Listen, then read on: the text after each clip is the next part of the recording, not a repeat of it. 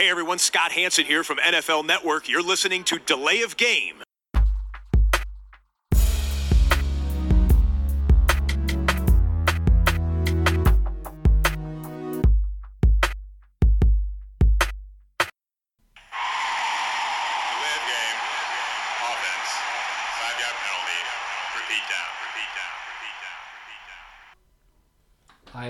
Wunderschönen guten Abend, guten Morgen, guten Tag, wann auch immer ihr uns zuhört.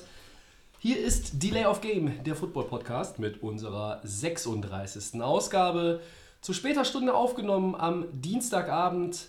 Das hatte vielerlei Gründe. Die meisten davon haben mit mir zu tun. Trotzdem freue ich mich über Unterstützung im Podcast-Studio. Wie immer begrüße ich den Christian. Hallo Tobi. Und an unserer Seite, auch nach einwöchiger Abstinenz, der Max. Hallo zusammen. Ja, äh, wir wollen eigentlich gar keine Zeit verlieren. Auch heute ist die Sendung natürlich pickepacke voll. Ganz schnell können wir auch den Biertipp oder die Bierfrage klären. Es ist nur kein Biertipp heute, es ist eigentlich nur die Feststellung, dass wir alle drei Füchschen All trinken. Der Grund ist simpel. Der Kasten tauchte bei mir auf aus Restbeständen äh, anderer Gemeinschaften und das Bier muss dringend weg. Ja. Ähm, dann stoßen wir kurz an. Prost. Was aber nicht heißen soll, dass das jetzt irgendwie ein Bier ist, was einfach weg muss, sondern das kann man durchaus sehr gut trinken. Ja, also natürlich. Also ist, ich weiß äh, gar nicht, ob wir es im Podcast schon mal hatten, aber Bestimmt, es ist halt mit äh, Düsseldorfer. Wir hatten Düsseldorfer Hausbrauerei natürlich jetzt auch kein äh, nichts ähm, Extravagantes in dem Sinne wie, weiß ich nicht, irgendein IPA. Gut. Ja, ähm, die erste Woche der Preseason ist vorbei, liebe Freunde. Meine Frage an euch an der Stelle erstmal, was ist euch denn so aufgefallen, positiv wie negativ? Ich würde erstmal sagen, positiv für die gesamte Liga, für alle Footballfreunde ist, dass es jetzt aus meiner Sicht nicht die ganz schweren Verletzungen von Starspielern äh, gab. Da hat man immer Angst oder ich habe da Angst, Woche 1 Preseason und dann liest man, ja, weiß ich nicht, ein Quarterback, äh, der vielleicht dann noch nur drei Snaps gemacht hat, hat sich aber verletzt oder ein Left Tackle, der nur mal eine, eine Serie spielen wollte, der ist verletzt. Viele werden natürlich sowieso rausgehalten, damit sie sich nicht verletzen, Veteranen, aber es kann auch immer sein, dass da was passiert das hat mich erstmal gefreut, so für die gesamte Liga insgesamt.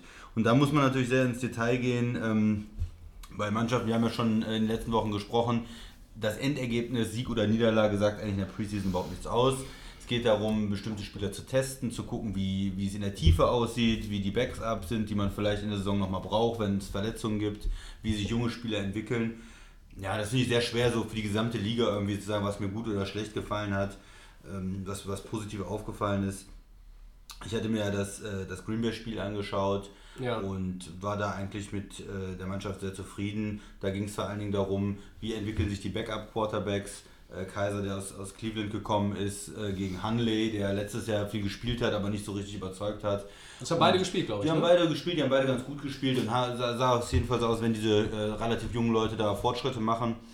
Ähm, die jungen Receiver haben ganz gut gespielt. Äh, Defense konnte man eigentlich noch schwer bewerten, weil da auch kein Gameplan gemacht worden ist. Ähm, viele Leute nicht gespielt haben von den ähm, Startern. Von daher war das aber in der Offense erstmal ganz ansehnlich. Wie hast du die Preseason gesehen, Woche 1? Ähm, ja, ich habe mir natürlich das Spiel jetzt nicht angeschaut, aber ich habe, wie gesagt, die Zusammenfassung alle angeschaut. So das Wichtigste mal so im groben Blick. Man will natürlich auch sehen, wie sich die Rookies schlagen. Ähm, Gerade weil die werden ja auch mal verstärkt eingesetzt. Ähm, Gerade da auch das Thema Rookie ähm, haben mir zwei ganz gut gefallen. Das war einmal ähm, Baker Mayfield von den Cleveland Browns, der, Der Nummer eins Nummer Overall 1 Pick. overall mit gerade im, im, im Kampf mit Tara Taylor.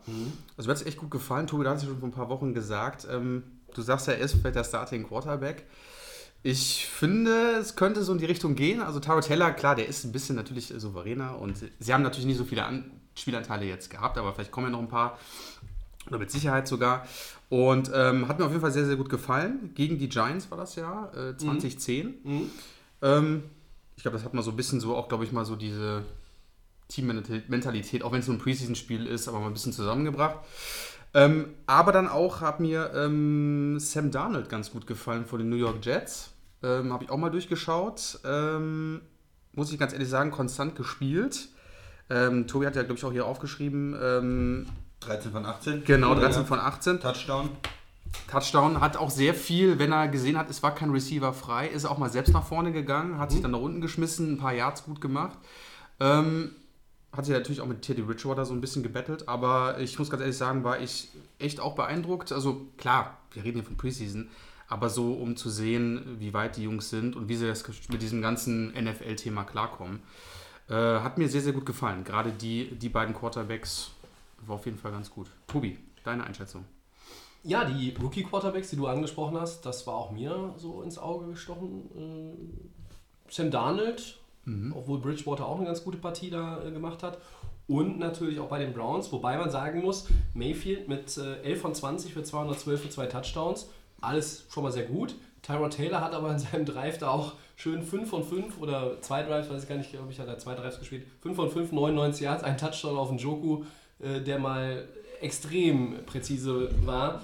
Das sah auch gut aus. Also vielleicht ist es tatsächlich so, dass, dass es bei den Jets äh, schneller in Richtung Darnold tendiert als bei den Browns in Richtung Mayfield.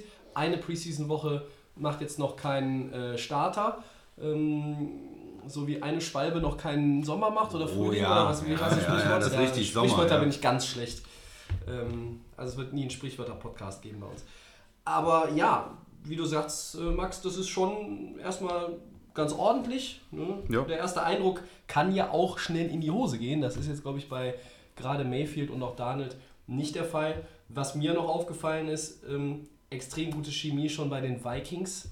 Uh, ja. Und die machen mir, auch wenn das natürlich wieder noch, es ist noch kein Regular Season Game, aber da muss ich ganz ehrlich sagen, also wenn ich sehe, was Cousins jetzt schon auch für eine Bindung zu haben scheint zu seinen neuen Mitspielern in der Offensive mit Dix, das macht mir dann schon ein bisschen Sorge, weil diese Shutdown-Defense der Vikings, die wird nicht schlechter, die wird eher genauso gut sein. Und wenn wir jetzt mal so Teams nehmen, da kommen wir auch noch in, in weiteren Teilen unserer Saisonvorschau drauf, da geht es aber ganz schnell auch, dass sich die Spreu vom Weizen trennt, wenn du hast eine super Defense, wie zum Beispiel Jacksonville, aber wie gut ist die Offense? Und ich glaube, dass die Offense von Minnesota, die von Jacksonville, aber mal, das sind zwei, drei Klassen Unterschied, wenn, das, wenn das blöd läuft aus Sicht der Jaguars. Ja? Rookie Running Back Rock Thomas erzielt zwei Touchdowns für die Vikings. Und dann Cooler kommt der- Name schon mal. Rock Thomas, Rock Thomas. der gefällt mir auch ziemlich Muss gut. man der Name. sofort draften, so ein Mann. Aber wenn du so, wenn, du- wenn sich jemand da auch direkt anbietet, quasi als zweiter Mann hinter dem wiedergenesenen Delvin Cook, puh, die sind jung, die sind alle lange unter Vertrag, die sind alle hungrig, weil keiner von denen hat irgendwie schon ein, zwei, drei Meisterschaften gewonnen. Das, äh, also die Vikings, auch wenn ich jetzt nicht der große Vikings-Fan bin, muss ich ganz ehrlich sagen, Ausrufezeichen. Ähm, und was mir auch äh, natürlich Freude bereitet hat, ist, dass Andrew Luck wieder auf dem Feld ist. Ja. Ja, 6 von 9 für 64 Yards, er hatte Spaß. Hauptsache er ist dem Feld, Ja, er wirft, ja. das sieht Ne? sauber aus. Kommt in den Rhythmus, Ja. glaube ich, so langsam. Äh, da ist tatsächlich die Preseason der ideale Teil, in der, äh, um die Wettkampfhärte auch zu bekommen.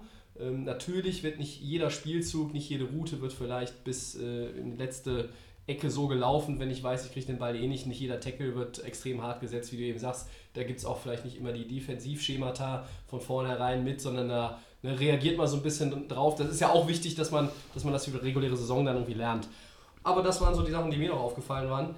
Ähm, ich wollte euch eigentlich noch fragen nach den klaren Niederlagen der Eagles und Rams, aber der Christian sagt es eben schon, eigentlich spielen Ergebnisse keine Ja, Rolle. das ist für mich auch ne? uninteressant. Obwohl das jetzt so die zwei Fa- Mitfavoriten waren auf den Titel, die in der ersten Woche nichts gerissen haben, aber das ist. Genau. Was ich noch dazu zu, zu dem Einsatz, was du sagst, dass da manchmal auch vielleicht nicht 100% gespielt wird, gebe ich dir recht bei Startern oder bei, bei Veteranen, die vielleicht dann auch mal ein bisschen rausnehmen. Spieler aus der zweiten Reihe, da ist was anderes. Genau. Aber dann gerade so im, in der zweiten Halbzeit, wenn dann sehr viele aus der zweiten, vielleicht sogar dritten Reihe spielen, die wirklich um ihren Vertrag spielten, dann Gerade ist da die, ja. auch äh, eine Menge Härte drin, auch manchmal vielleicht eine übermotivierte Aktion, weil die eigentlich unbedingt äh, den Sprung ins Roster dann schaffen wollen. Mhm. Ähm, noch eine Beobachtung vielleicht zu Tennessee auch. Ähm, Mariota hat da das, äh, den ersten Drive gemacht, hat einen Touchdown gemacht. Das will man ja eigentlich sehen, so die, die, die Top-Offense, die dann schön über das Feld äh, marschiert. Danach ist er duschen gegangen oder stand noch irgendwo an der Seitenlinie rum. Das heißt, für Tennessee äh, war das von der Offense schon mal okay.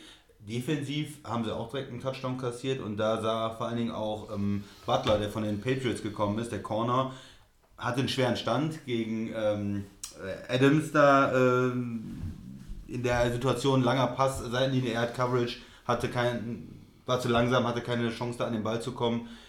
Ja, das sah dann wiederum nicht so gut aus. Also die, ähm, wenn ich so jemanden hole, der eigentlich ein Pro Bowl Corner sein will, dann, ich meine, jeder Corner gibt mal eine Reception ab, aber das ist dann natürlich direkt blöd, wenn er da irgendwie, ich weiß nicht, was, 45 Yard Reception oder sowas kassiert. Ähm, das möchte man eigentlich nicht unbedingt sehen. Und irgendwo äh, hat Bill Belichick einen Highlight-Clip gesehen und. Hat gelacht Vielleicht, wahrscheinlich. vielleicht hat er mal gelacht. Ja, auf jeden Fall. Ja, Ja. dann soll es das gewesen sein mit Woche 1 der Preseason. Der Max übernimmt.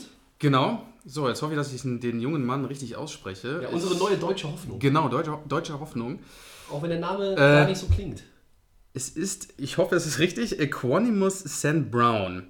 Und zwar hat er ein ganz ordentliches Debüt jetzt hier beim Preseason Game bei den Green Bay Packers. Ähm, wie hoch schätzt ihr die Chancen ein, dass er in das 53-Mann-Roster kommen wird? Und ich würde mal gerne mit dem Packers-Fan anfangen, mit dem Christian. Ja, es ist sehr interessant, weil es gibt ja einen Umbruch da bei den Wide Receivers. Nelson ist entlassen worden. Sie haben Adams, dem sie einen neuen Vertrag gegeben Und Des haben. Bryant ist immer noch nicht da. Immer noch nicht. Äh, Cobb, der da spielt. Und dann ist Allison, das ist ein Spieler, ja, der Geronimo Allison, genau. so letztes Jahr auch ein bisschen was gespielt hat, der so Nummer 3 ist jetzt eigentlich, so Ja. in, der, in der Rangfolge. Dann fehlt im Prinzip Receiver 4, 5. Wer könnte das sein? Und sie haben drei Leute gedraftet allein dieses Jahr in Runde 4, 5, 6. Sie haben noch äh, Leute vom, vom letzten Jahr undrafted und da ist die Chance schon ganz gut. Also da sind freie Plätze da, aber man muss sich auch zeigen. Es ist eine Menge Konkurrenzkampf, Konkurrenz da und jemand, der in der fünften, sechsten Runde gedraftet ist, der kann natürlich auch mal schnell nicht in den Kader kommen, sondern einfach nur noch mal ein Jahr Practice Squad spielen und sich dann noch weiterentwickeln. Er hat mit dem, äh, mit der ersten mit dem ersten Spiel alles richtig gemacht, hat er seine Chancen äh, erhöht auch, weil er ein gutes Spiel gemacht hat. Aber andere Receiver haben auch ein gutes Spiel gemacht. Es sind insgesamt viele Punkte gemacht worden, viele Yards erzielt worden. Das heißt, auch die anderen Receiver konnten punkten. Wird man sehen. Muss man einfach die anderen Spiele abwarten. Ich würde es immer noch im Moment bei 60% sehen, dass er in, in, ins Roster kommt vielleicht. Ich glaube, da doof, gehst du schon höher, als ich das machen Ja, würde. Ähm, vier Receptions, 61 Yards, die packt man erstmal ein, äh, Alufolie drum, äh, legst sie in den Schrank und dann kannst du das vielleicht nochmal irgendwie am Ende bei deinem Bewerbungsschreiben auspacken. Er muss natürlich im Grunde so weitermachen, ne? Also, Ja, da, ja, ja. Damit da irgendwie jetzt auch bei, bei McCarthy der Eindruck entsteht, äh, ich dränge mich auf und ich bringe auch die Konstanz rein, um das zu rechtfertigen. Mein Tipp ist, dass er am Ende doch leider nur in Anführungszeichen das Pr- äh, Practice Squad auffüllen wird. Ist aber, ähm, so leid mir das tut, bei den Packers dann auch nicht das Schrecklichste, weil immer mal zwischendurch irgendwie jemand kurzfristig ausfallen kann, dann kommt eine Chance vielleicht noch. Dass er, weiß ich nicht, in der ersten Septemberwoche im 53-Mann-Roster steht als vierter Receiver oder vielleicht als fünfter. Schwierig, behalten da sogar noch- sechs Receiver Ja, da sind Jahr. noch andere natürlich dabei, aber ich glaube, dadurch, dass man in Jimmy Graham auch noch relativ viel Football sieht, den man da rausholen kann, wird auch mehr vielleicht noch als äh, das in den letzten ein, zwei Jahren der Fall war bei Green Bay auch im, im Passspiel über den Tight End, der wird mit einbezogen häufiger. Das war früher mit Jermichael Finley und so eh häufig der Fall, das hat Rogers eh mal gerne gemacht. Mit Graham ist das noch wahrscheinlicher in meinen Augen und deshalb kann es durchaus sein, dass da die Packers nicht unbedingt mit fünf, also nicht unbedingt mit sechs Receivern dann im aktiven Roster unterwegs sind. Weiß man nicht, aber mein Tipp, naja, so 45% Chance vielleicht. Ja, ich glaube, man muss einfach abwarten, wie jetzt die nächsten drei Spiele noch sind bei der Preseason, würde ich mal einschätzen. Und dann kann, wie gesagt, wenn er da wirklich so die konstante Leistung bringt, sehe ich ihn auch relativ weit oben. Aber die Packers haben ja, wie gesagt, die drei Standard-Receiver, Christian hat es ja erwähnt. Ähm, ja, zwei Draft-Picks sind auch noch im Drei. Spiel, drei Ja, sogar, also genau, zwei- zwei, genau ja. also zwei Konkurrenten. Ähm, deswegen, also ich, da will jeder den, den Platz, und du meintest ja eigentlich schon, dass hier die anderen Wide Receiver auch gut waren, also die anderen Receiver. Ich glaube, einfach abzuwarten, gönnen würden wir es ihm ganz klar. Ähm, Aber ich denke mal, wenn er da vier Spiele gut spielen würde, ist, ist die Chance relativ hoch. Also warum auch mal nicht, ne? Ja. Ja.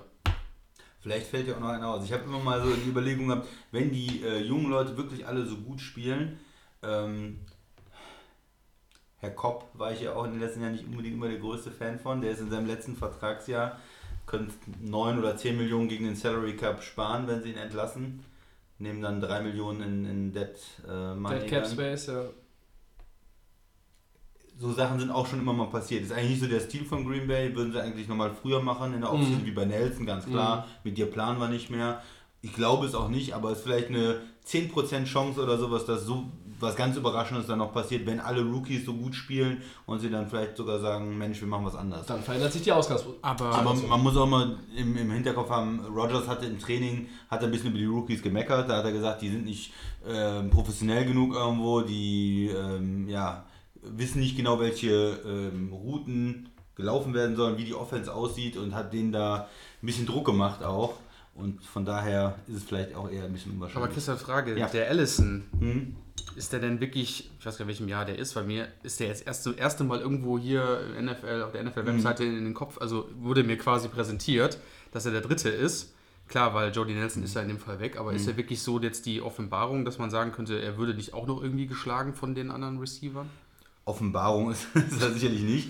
Äh, er hat sich da reingearbeitet so in den letzten Jahren. Ich glaube, wenn ich richtig im, also richtig im Kopf habe, ist er nicht gedraftet worden von Green Bay. Ist er als äh, Free Agent, äh, also undrafted Free Agent reingekommen, hat dann auch Practice Squad gespielt, hat sich da so reingearbeitet über die Trainingscamp, ist schon mindestens zwei Jahre jetzt im System da in Green Bay Ja, drin. gut, hat und hat den Vorteil, dass er auch schon mal regulär, in der Regular Season gespielt hat und ähm, Okay. ist da den Rookies natürlich insgesamt voraus und hat auch um, wieder ähm, ein, zwei gute Catches gehabt.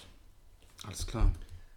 Ja, Wir drücken Ja. ihm weiter die Daumen. auf jeden Fall. Nächster Punkt. Ärger bei den Jaguars. Äh, Jalen Ramsey und äh, Dante Fowler sind äh, suspendiert. Ähm, Ramsey hatte da, also der, der Fowler hatte wohl da Probleme mit anderen Spielern, hatte, gab es riesig Ärger mit Geschubse und ähm, ja, das hat die lokale Presse also mit aufgenommen und dann ist Ramsey äh, sozusagen da hingegangen, hat die Presse beleidigt und hat gesagt, hier, ihr müsst das nicht filmen, macht das und, und so weiter. Und da gab es eine Menge Ärger.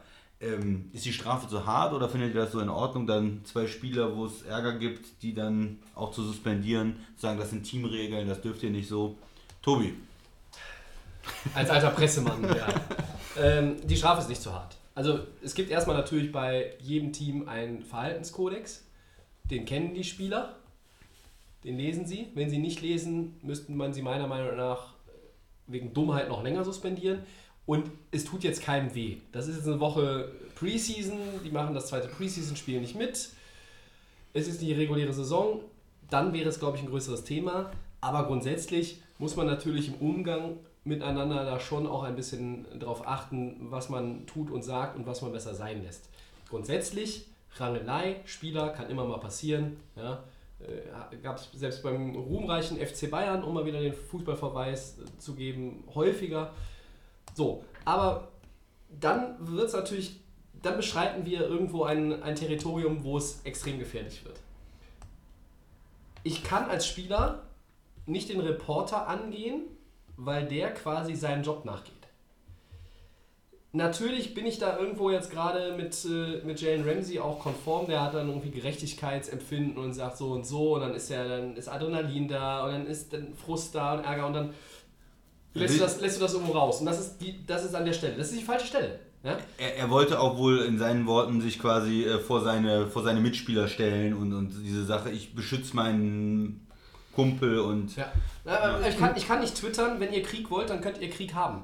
Ja, da, Der, Satz davor, wir- der Satz davor ist vollkommen richtig. Weil Du, sagst- weißt, dass du Mist gebaut hast. Genau, also oder? das mit den Mitspielern, in, äh, dass man den äh, quasi dann hinter denen steht, ist ganz klar. Aber genau der Satz, Tobi, hier, ihr könnt Krieg haben, weil der seinen Job nachgeht. Und dem Moment hält jeder drauf, wenn es eine Schubserei gibt im Trainings, im Practice Squad etc., ähm, ist der erste Satz, wie gesagt, Ja, unnötig. das ist- das ist- er ist aber, Entschuldigung, er ist aber Trash-Talker. Wir wissen, Ramsey ist, Ja, seitdem er in der NFL ist, Ja, das stimmt. ich glaube, er wird es auch wieder in der Folgesaison machen. Er will und das ist sein Ding und wahrscheinlich kriegst du es auch nicht aus ihm raus und er wird das wieder machen. Das ist sein Style. Er, er ist ja auch wirklich krass. Aber in dem Moment hast du recht, es ist unprofes unprofessionell und die Strafe. Ja, also, dass Ne, sie die, also- die Teamregeln verletzen, das steht erstmal Ja. außer Frage. Deshalb ist die Suspendierung von Seiten der Jaguars gegen beide Spieler vollkommen gerechtfertigt und man muss es nicht überbewerten. Aber ich sage, man muss, man muss aufpassen. Hey, das, genauso hat äh, Stefan Effenberg das übrigens damals gesagt. Ne? Freunde der Sonne. Ne? Man muss aufpassen. So.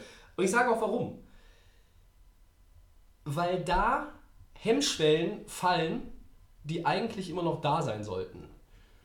Und ich meine, über, über Leute aus, aus dem, diesem beruflichen Kreis kann man immer mal wieder diskutieren. Da gibt es Leute, die mit äh, etwas unbequemen, auf unbequeme Art und Weise auch ihren Job vollziehen, da auch manchmal keine Rücksicht auf Verluste nehmen. Es gibt aber Leute, die machen, halten sich eigentlich dann auch an die Regeln. Es gibt natürlich für die Journalisten auch Regeln, genauso in der Fußball-Bundesliga, als wenn ich in der deutschen Eishockey-Liga unterwegs bin, als auch natürlich, wenn ich über ein NFL-Team berichte. Ja, es gibt Dinge, auf die müssen die auch achten. So. Ich hoffe, dass sich solche Fälle nicht, nicht häufen, weil dann kriegt die NFL noch mehr Probleme, die sie eigentlich von außen nicht weiter braucht. Und von außen würde in dem Fall in meinen Augen in der endgültigen Konsequenz wieder den Präsidenten auf den Plan rufen, der sowieso die Medien auf dem Kicker hat. Da würde er sich tatsächlich mal sogar auf die Seite der Spieler schlagen, auf denen er nicht ist, äh, wenn es um die Hymnenaktion geht und den Protest geht. So. Am Ende ist die ganze Sache, glaube ich, auch wieder geregelt worden. Ich finde, der Satz nach der Suspendierung von Jane Ramsey, ich werde immer für meine Mitspieler einstehen, weil ich weiß, was für Männer und was für Spieler sie wirklich sind. Ich liebe meine Jungs und wenn euch das nicht gefällt, mir egal. Den finde ich gut. Da wird auch keiner mehr attackiert. Ähm, vielleicht war es jetzt auch nicht unbedingt so, dass, dass er sich extrem daran aufgehangen hat, dass es irgendwie dieser Journalist war, sondern einfach nur den als Ventil benutzt hat und, und es da abgeladen hat. Aber eine gefährliche Geschichte. Christian, was sagst du dazu?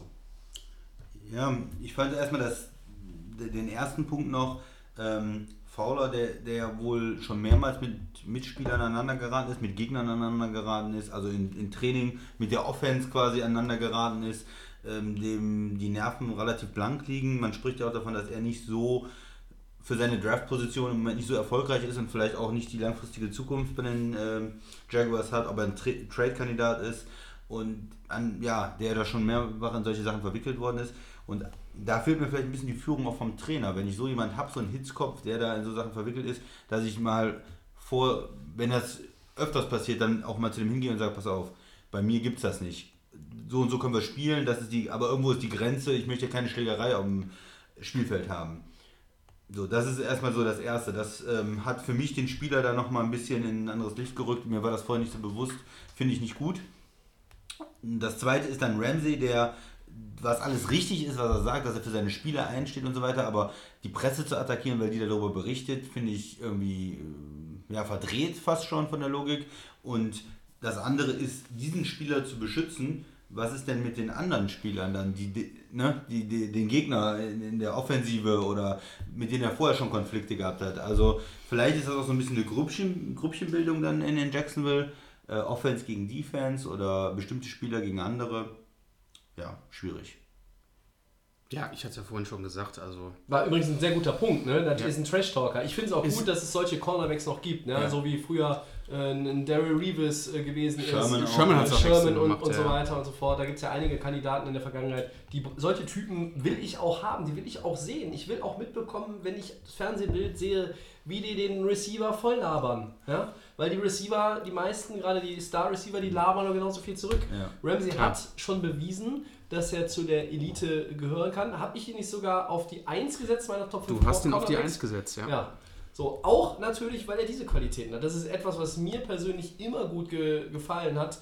In, in allen, allen Sportarten. Echte Typen. Ja? Das ist immer so ein abgedroschener Begriff. Was sind echte Typen? Das ist ein echter Typ. Ja? Aber bitte äh, lasst hier die äh, Kollegen aus der Florida Lokalpresse in Ruhe. Die machen halt auch nur das, was sie machen müssen, äh, um ihr Geld zu verdienen. Und ich glaube nicht, ähm, dass er jetzt da, dass da irgendwie ein, zwei Leute besonders an den Pranger gestellt worden sind, sondern es ist ja aus der Situation heraus entstanden. Ja, richtig. Aber Max, du warst noch nicht ganz fertig, Entschuldigung. Ähm, nee, ich habe ja wie gesagt alles schon gesagt und der Christian ist auch gut. Der, Ramsey ist auch nicht so ganz gut mit dem Coaching-Staff, habe ich jetzt nur gelesen. Die sind nicht ganz so 100% mhm. zufrieden mit ihm und Ramsey hat sich aber auf die Seite von ihm gestellt, hat gesagt, dass es eine Frechheit findet, wie die Trainer auch mit ihm umgehen etc. Kann natürlich also mit, Grund, dem Fowler, mit dem Fowler äh, kann natürlich immer Gründe sein, warum da eine Unzufriedenheit passiert. Die Schubserei, wisst ihr beide selber, passiert immer irgendwie in den Practice-Zeiten. Ne? Ich, ich, kann mich an Sachen noch erinnern, wird einfach jeder, ist nicht richtig, gar keine Frage.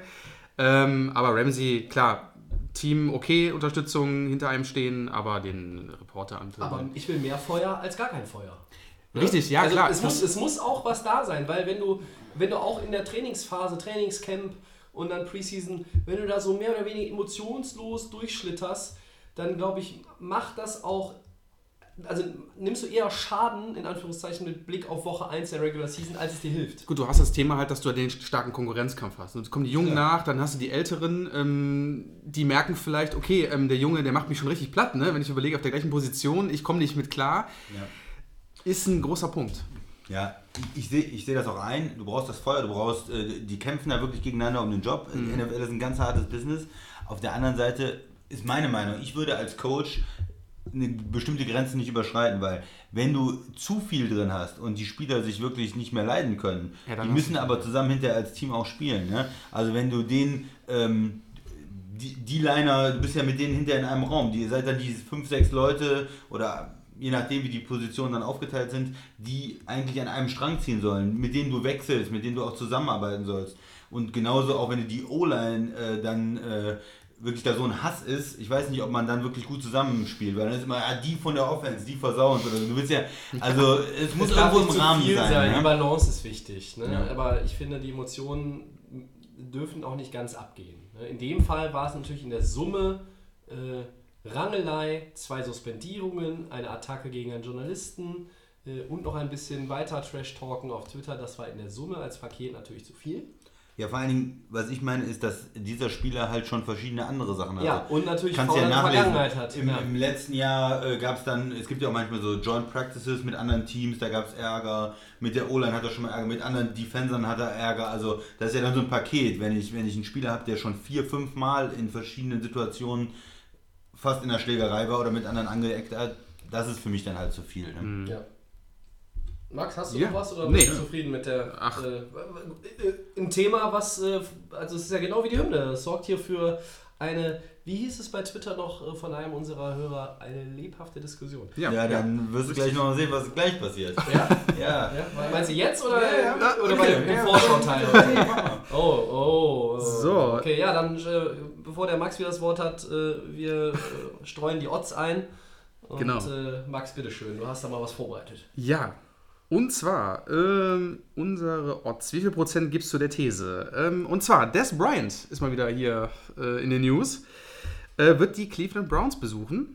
Und äh, natürlich ist die Frage, wie wahrscheinlich ist, dass er dort als Wide Receiver unterschreiben wird. Und der Christian, der winkt schon. Ja, Der das darf gerne anfangen. Ich habe das extra nicht in die Headlines gepackt, weil wir Des Bryant aus den Headlines mal rausnehmen müssen, weil das ist viel heiße Luft. Genau, und ich wollte bevor, der Christian, bevor Ja. der Christian anfängt, hat er schon gepostet, irgendwie, I'm ready. Ich weiß gar nicht, wie der Owner von den Browns heißt. Ich muss es jetzt nochmal, vielleicht wisst ihr das. Hat so Glenn getwittert. Glaub, Genau, er ist GM. im I'm ready for ihm oder sowas. Ja, er ja. war schon ganz heiß auf die Browns. I'm ready for him. Ist, ist exactly. Christian, bitte. Ja, ich wollte dir eigentlich schon schreiben, Tobi, und fragen, warum wir uns immer wieder mit diesem Des Bryant beschäftigen. Aber ich dachte, ich bespreche es hier im Ja. Podcast. Ja. Das, das kann doch nicht sein. Also, ich habe ja mal ein paar Statistiken rausgesucht, damit wir Oh, überhaupt wissen, oh, sonst hole ich immer raus. Wenn du ihn rausholst, jetzt wird's gefährlich. über wen wir sprechen. Jetzt geht's ja? los. Es geht also um 52,4 Receiving Yards per Game. Ja, das ist weniger als Leute hatten wie Ted Jr. oder wie ähm, zum Beispiel Kevin Benjamin, ja, äh, oder wie zum Beispiel Pierre Gasson. Ja, das ist, äh, das ist doch äh, kein Star Receiver, über den wir da sprechen. Der Todd Gurley, das ist der Running Back der Rams. Ich Vielleicht weiß, was, weißt du ich das. weiß, Tobi. was jetzt kommt. Der ja. hatte 52,5 Yards äh, Ja. Receiving im Schnitt Ja. pro Spiel. Das Ja. heißt, der hatte mehr Receiving Ja. Yards plus seinen Und 100 Yards Rushing 1000 per Game. äh, Rushing Yards ja, in der Saison, als hier dein äh, Receiver, den du hier vorstellst. Ja, aber die anderen sind alle keine Free Agents. So, dann kommt, kommt der nächste Punkt. Yards after Catch. Das heißt, wie dynamisch ist der Spieler? Wenn er den Ball fängt, wie weit kann er damit laufen, bevor er umgetackelt wird? Ja? Frank Gore ist ein Running Back. Der Mann ist 35 und der hat mehr Yards after Catch gehabt letzte Saison als Des Bryant. Da frage ich mich doch, Ja, der wird auch nicht immer gedoppelt. Warum sprechen wir überhaupt noch über den? Ja, jetzt ist vorbei. Gedoppelt. Der gilt immer, Gedoppelt. noch, gilt immer noch als einer der heißesten Free Agents in der Liga. Die Patriots haben Don't hate the player, haben hate einen- the game. Die Patriots haben einen Receiver gebraucht wegen Verletzungspech. Wen haben die angerufen? Eric Decker. Der ist 31 und der hatte letztes Jahr 560 Yards und die nehmen lieber den. Also da ist doch alles gesagt über Des Bryant. Da brauche ich doch gar nichts sagen. Also, wie viel Prozent gibst du der These, dass er bei Cleveland unterschreibt? 80 Prozent, weil das Cleveland ist. Ah, du glaubst tatsächlich, dass ihm das genügt, dass Cleveland ihm genügt und Cleveland den auch wirklich haben will? Es ist mir eigentlich Wurst, aber Ja. von mir aus kann er nach Cleveland gehen, bitte. 80 Prozent. Ähm, Ja, jetzt. Äh, Christian hat alles gesagt. Nein. Ähm, ja, das ist, das ist eine ewige Diskussion äh, über Sinn und Unsinn. Ja? Das ist wie wenn man sich mit Fußballfans über Ronaldo unter, unterhalten. Genau, ich erinnere mich noch an den Podcast, wo wir gesagt haben, Des Bryant, der Zug ist schon am Abfahren. Und Ja, ja, ist noch gar nicht so lange her. ich, ich weiß nicht, er wollte ja, glaube ich, irgendwie Summen haben und äh, wird ja auch lang, äh, einen langen Vertrag und was auch immer. Nein, nein, bei Baltimore hat er den ja genau. Also, ausgeschlagen. genau, er wollte ja nur einen kurzen und dann wollte er ja zeigen, dass er noch der Shit Ja. ist. Wenn die Browns ihm, ihm das anbieten sollten, ja. dann sollte er meiner Meinung nach da sofort zuschlagen. Weil erstens, ähm, Christian sagt schon richtig, eigentlich ist es schon, es ist over. Ne? Wir sind, der Zug ist schon eigentlich schon eine, äh, äh, eine Station weitergefahren. Aber wenn sie ihm das anbieten sollten, sollte er, egal was die ihm zahlen, anbieten, damit er wieder das spielen kann, wenn er das wirklich will. Ich sag 30 Prozent, dass sie ihm vielleicht, weil wie gesagt, der Christian richtig sagt, die Browns sind das, die können vielleicht noch irgendwie jeden gebrauchen, der laufen kann und fangen kann. Äh, aber wenn er das wirklich bekommt, das Angebot, sollte er unterschreiben, das ist meine Meinung. 30 Prozent, dass es vielleicht funktioniert. Sonst kommt kein Team mehr, es kommt sonst Ich nichts mehr. sage 49 Prozent. Und ich möchte, dass jetzt mal aufgehört wird mit diesem ewigen Cleveland Browns Gedisse. Die können alles gebrauchen, was laufen und fangen kann. Dieses Team wird garantiert nicht das schlechteste Team der Liga sein. Es wird garantiert ein paar Siege feiern. Das haben wir schon in der Großartig. Vorschau besprochen. Ja, nicht das schlechteste Team der Liga als wenn sein. die total, Als wenn die total talentfrei wären. So wird hier immer mit den Browns umgegangen. Ja, die haben ein. Spiel in den letzten zwei Saisons gewonnen. Ja. Was sollen wir denn jetzt Respekt haben für Cleveland ja, oder was? du wirst deine Meinung noch ändern. Ja? Die Browns und die Giants O-Line, Christian. Das sind die Punkte, die da werden uns Also Giants stimme ich dir zu, aber Und Des Browns- Bryant, das sind, die, das sind die Stars der Liga, da haben wir sie alle zusammen. Ja. nee, also, du kannst diese Statistiken mit Des Bryant äh, vor und zurück kauen. Das ist auch legitim und ist auch alles richtig. Trotzdem, das, was der Mann natürlich geleistet hat über den gesamten Verlauf seiner Karriere, macht ihn in der aktuellen Situation seit Wochen, eigentlich schon seit Monaten, mit dem, was sonst noch auf dem Markt rumkreucht und fleucht, zu einem der spektakulärsten Free Agents, die noch da sind. In dem Stadium des NFL-Kalenderjahres, in dem wir unterwegs sind, ist ja logisch, dass da nichts Besseres mehr rumläuft. So. Und warum nehmen andere Teams hier nicht? Haben wir auch schon 30 Mal gesagt. Weil du immer Sorge hast, dass du diesen kompletten Zirkus natürlich mit dabei hast. Ne? Tiraden an der Seitenlinie, da geht es gegen den Quarterback. Am nächsten Tag ist der Quarterback wieder sein bester Freund. Dann geht es gegen die Coaches. Dann, keine Ahnung, gibt es vielleicht eine Ejection, weil es irgendwie eine Kopfnuss gibt. Alles, alles möglich. Ne? So. Ich weiß nicht, ob er andere Visits noch hat, außer in Cleveland. Cleveland wird sich das genau überlegen, weil sie meiner Meinung nach nicht in der Position sind zu sagen, äh, wir nehmen irgendwie hier jeden äh, von der Resterampe. Sie gucken sich das an, Brian wird sich das angucken und wenn beide Seiten, also dass beide Seiten quasi total davon überzeugt sind von der Geschichte und den Deal machen, da bin ich noch knapp unter der Hälfte so, also ich wollte nicht 50-50 sagen, ich sag mal 49 Prozent. Ich glaube nach wie vor noch so ganz irgendwo im Hinterkopf, kleine Chance, dass er eher noch irgendwo anders landet, wo das ist. Aktuell kein Nutzt. Und das ist möglicherweise dann auch schon irgendwann Anfang der regulären Saison. Aber gut. Hast du noch was zu Des Bryant? Hast du noch mehr Zahlen? Weniger Yards after Catch als Frank Gore. Ja. Das ist alles, was Ja, das halten wir mal fest. Ja. Und dann hat er Wo, wo wahrscheinlich läuft Gore jetzt rum nochmal? Wo äh, in Miami. Ja, danke, richtig. Gerne. Gut, dann machen wir weiter. Dann, Entschuldigung, dann wahrscheinlich, wenn wirklich bei den Browns unterschreibt, Des Bryant hat er wahrscheinlich ein Breakout, ja, und dann. Also sagen wir mal so, Also- wenn, wenn Jarvis Landry und Des Bryant, falls er da unterscheidet, beide eine 1000 plus Jahr Saison haben, egal ob das Mayfield oder, oder Taylor sind, dann machen wir einen Sonderpodcast nur, nur, über die Cleveland Browns auf und jeden über Fall. Die, und über ihre Receiver. Ja. Der Christian fängt an. Ja. Der Christian sitzt dann hier auch im Des Bryant T-Shirt. Gut. Abgehakt. Und Christian, wir können es ja auch einfach vereinbaren, wir lassen Des Bryant jetzt raus, bis er irgendwo unterschrieben hat. Dann nehmen wir es nochmal irgendwo mit als Notiz und dann macht das für dich so mehr Sinn.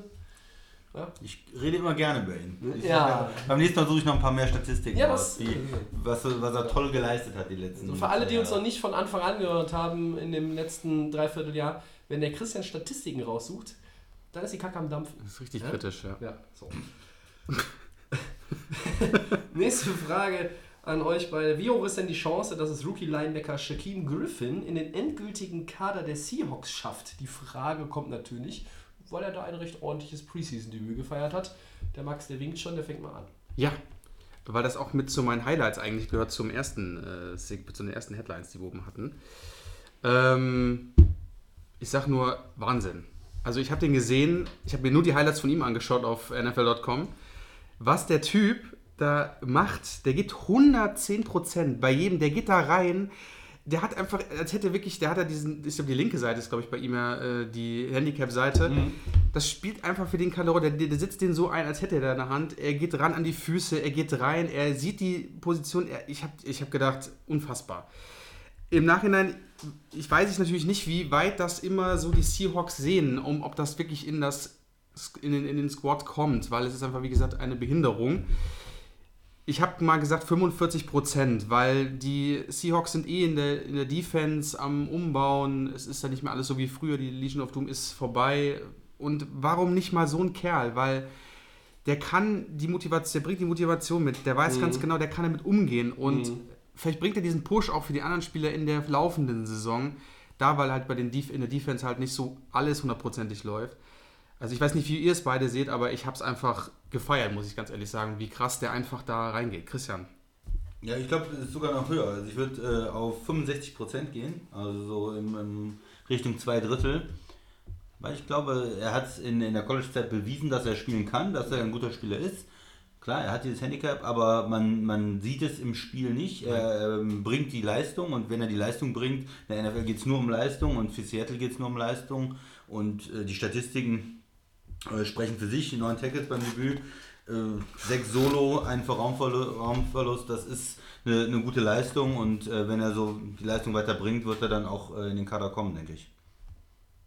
Ich war eigentlich so versucht, in diesen Regionen auch zu antworten. Ich gehe aber tatsächlich nochmal eine Stufe höher. Ich sage 75 Prozent. Seattle ist im Umbruch, habt ihr beide angesprochen. Das heißt, gerade in der Defense, wo viele der altverdienten und altgedienten Stars jetzt nicht mehr da sind. Seattle braucht Playmaker. Der Typ ist ein Playmaker. Das Handicap kann am Ende, darf am Ende auch nicht die, die entscheidende Frage sein. Ich meine, Jason Pierre-Paul, nachdem er sich mit den äh, Feuerwerkskörpern da die Finger weggeballert hat, der ist ja deswegen auch nicht irgendwie ins Practice Squad verbannt worden. Der, als er wieder fit war und spielen konnte, war der gespielt bei den Giants. Punkt. So. Und Shaquille Griffin ist ein Talent. Er hat beim Combine schon äh, ja, Extreme Athletik auch ne, einfach. nicht nur überzeugt, sondern da wirklich für Highlights gesorgt. Max, bitte? Der fängt Bälle. Der kann picken. Also vielleicht Ja, der Leute, kann auch eine Interception Nur für die fangen, Zuhörer klar. mal zu wissen, der kann. Der Obwohl- nimmt, obwohl ihm die Finger an obwohl einer den Hand Finger fehlen. der Ja. pickt das Ding und zwar mit richtiger Wucht, wenn der Quarterback wirft oder was auch immer. Und es ist dann auch kein Handicap. Also wie gesagt, ähm, das ist Wahnsinn. Nein, Also ich hatte mich eh gewundert im Draft, dass er, äh, ich hatte ihn etwas höher erwartet schon äh, im, im Verlaufe des Draftwochenendes. Seattle hat damit einen richtig guten Pick gemacht und ich glaube, dass er da ins Roster kommt. Ich sage 75 Prozent. Okay, Ja. gut. Dann machen wir einmal GFL Edition. Ja, Wie wahrscheinlich ist ein German Bowl zwischen Braunschweig, im Moment 18-2, äh, also 18 zu 2 Punkte und Platz 1 im Norden und äh, Schwäbisch Hall, die 22-0 sind, Platz 1 im Süden.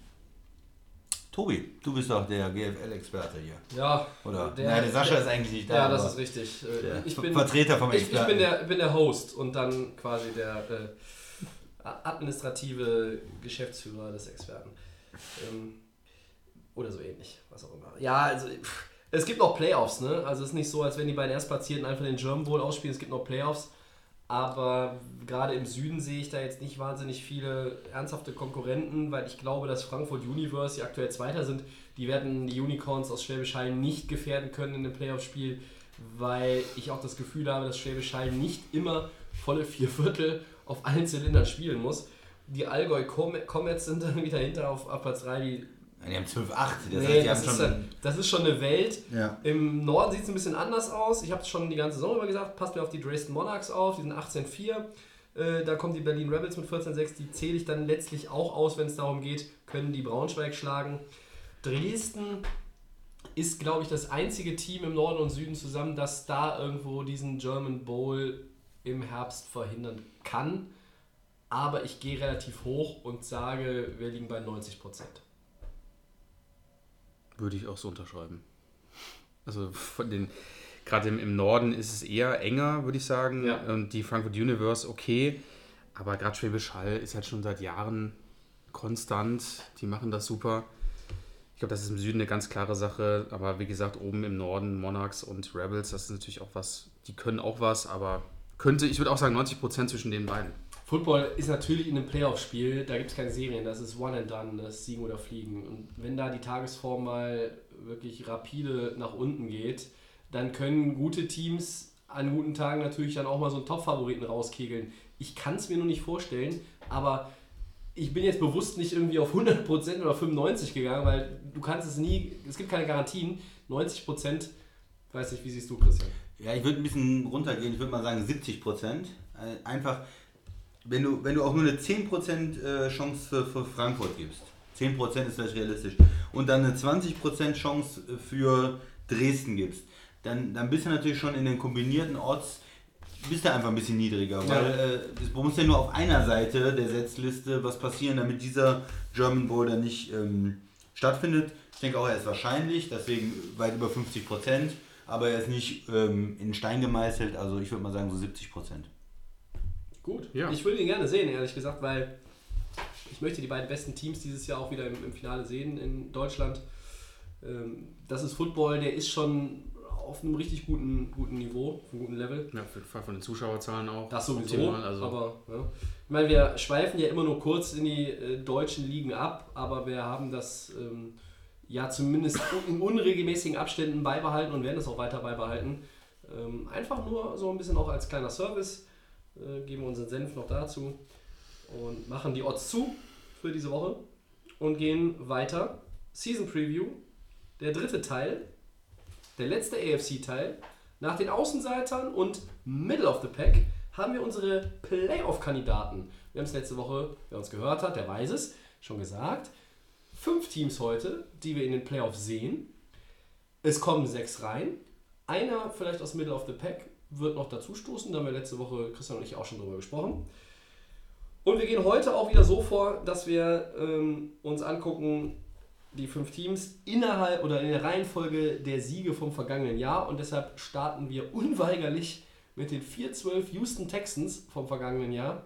Max, da kommt ja nicht nur Deshaun Watson zurück, Ja, ne, von dem alle schon Begeistert irgendwie eine MVP-Saison möglicherweise erwarten, sondern da kommt auch noch ein JJ Watt zum x-ten Mal von einer schweren Verletzung zurück.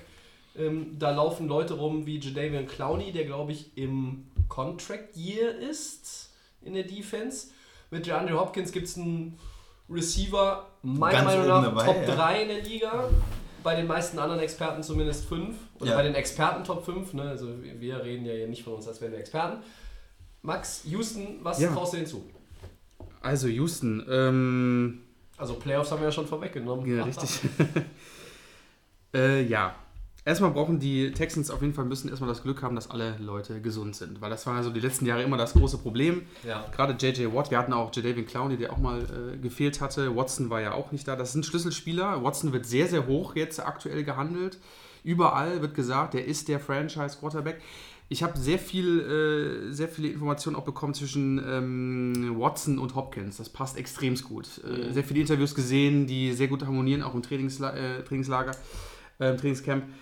Ähm, ich habe mir die, ich habe ja groß getönt schon vor ein paar Wochen, dass die, ähm, weil wir ja in äh, im, äh, Week One haben wir ja die Patriots, haben sie ja da quasi als Gegner und ich habe ja gesagt, Houston knallt die Patriots deutlich weg. Ähm, würde ich immer noch so unterschreiben im, im aktuellen Stand. Und dann haben sie ja Tennessee, New York und Indiana. Und das davon sind drei Heimspiele, äh, nee, Entschuldigung, drei Auswärtsspiele und New York ist zu Hause. Ist, könnte eine 4-0-Serie werden, würde ich vielleicht sogar sagen. Obwohl, ist mal so meine, meine These. Playoff-Kandidat sehe ich sie wirklich auch. Also so, die AFC ist ja dieses Jahr relativ, ja, ist nur so eine kleine Wunschkiste, keine Ahnung. Äh, ist eine spannende Sache, auf jeden Fall viel, viel, äh, viel spannender als die NFC. Und ähm, ich sehe wirklich, wie, wie, Entschuldigung, ich sehe sie wirklich sehr, sehr weit vorne. Und äh, wenn das alles mit äh, den Verletzungen im Rahmen bleibt und nicht mehr so ist, denke ich, dass die Texans Ja, auf jeden Fall stark mit denen zu rechnen ist. aber, aber kurzer Widerspruch. Also die, ähm, die AFC siehst du besser oder spannender als die NFC? Also Nein, ich meine jetzt nur von den, von den Möglichkeiten. Okay, mehr welche, Möglichkeiten. Welche, welche Teams da jetzt irgendwie äh, noch kommen könnten, weil es fehlt uns ja noch ein sechstes Team quasi. Ähm, und deswegen, also war das jetzt so ein Ja, in der NFC werden wir wohl einige Teams äh, rausstreichen, ne? in unserer Vorschau bei den Playoff-Kandidaten, die sich als solche sehen. Auch zu Recht Ja, sehen, ja, aber wir müssen da uns irgendwie auch für sechs entscheiden. Genau. Äh, aber Christian, äh, Houston, was, was sagst du dazu? Mhm. Äh, Und, und wenn wir jetzt mal bei der Offense bleiben von Houston, wie bewertest du denn die personelle Lage auf der Position des Running Backs? Weil da ist mir Houston ehrlich gesagt noch ein bisschen zu dünn.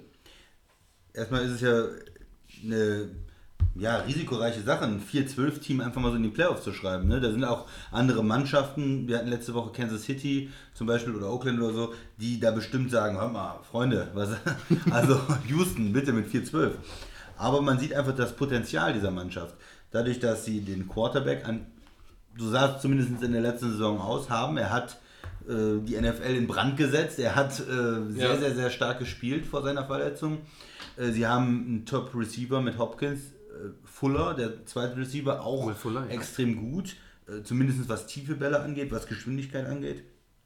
Running Back, okay, das ist immer eine Position, die mir nicht ganz so wichtig ist wie dir vielleicht, Tobi, weil ich denke, da können sie leicht auch Leute finden. Was mir bei Houston am meisten Sorgen macht, ist dann doch die O-Line. Mal wieder.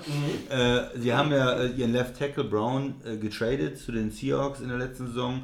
Und das ist natürlich immer sowas, wenn deine O-Line nicht gut genug ist, dann kann auch der beste Quarterback äh, nicht viel machen. Der verletzt sich dann vielleicht relativ schnell, weil er zu viel gesackt wird und dann ist die ganze Saison wieder äh, im Argen. Also da bin ich extrem ja, gespannt, wie schaffen es die Coaches, da eine funktionierende O-Line aufzubauen. Was sind die fünf besten Linemen, die sie haben und wie kommen sie da in die Saison rein?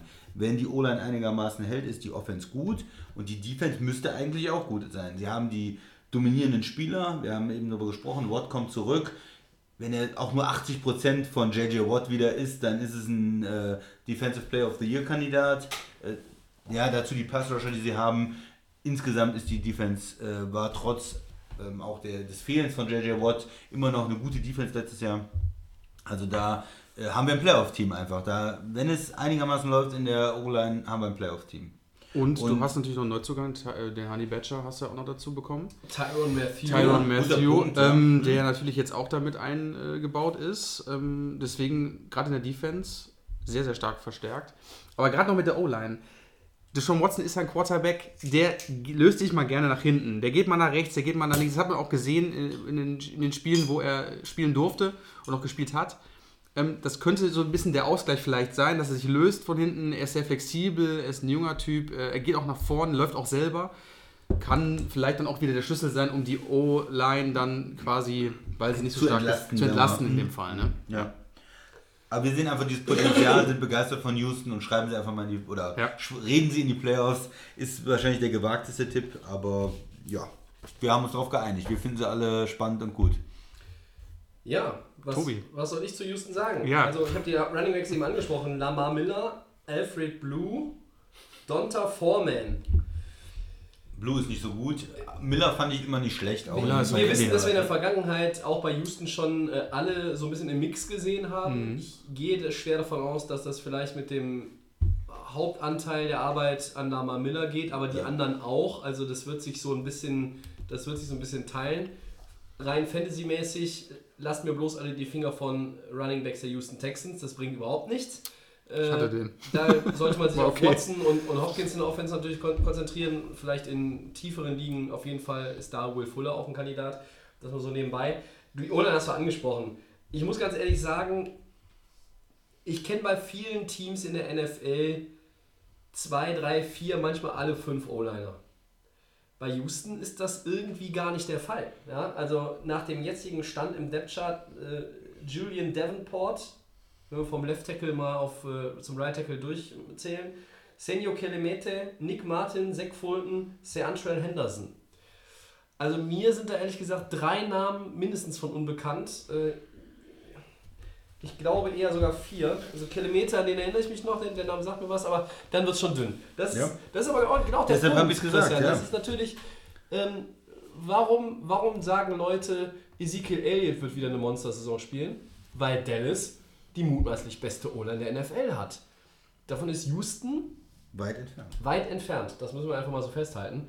Und das ist ein entscheidender Punkt. Man muss echt abwarten, wie stabil die O-Line ist, weil das ganz viel natürlich auch mit Deshaun Watson zu tun hat. Auf der anderen Seite des Balles, wenn die alle fit sind, Max, du hast es angesprochen, dann ist das eine Granaten-Defense. Die ist aber ohne Zweifel eine Top 10 Defense und die kann auch ganz schnell in allen Statistiken in Richtung Top 5 Defense laufen, weil du hast halt ein Defensive End wie JJ Watt, du hast einen, äh, wir haben eben schon Jadavian Clowney angesprochen, da steht in der Mitte auch noch ein äh, Whitney Mercedes rum, der, der ist auch nicht so schlecht und ich finde, die Corner mit äh, Kevin Johnson, Jonathan Joseph haben viel Erfahrung, haben aber auch immer noch ein, ein entsprechendes Level, auch was die Physis anbelangt, die Schnelligkeit.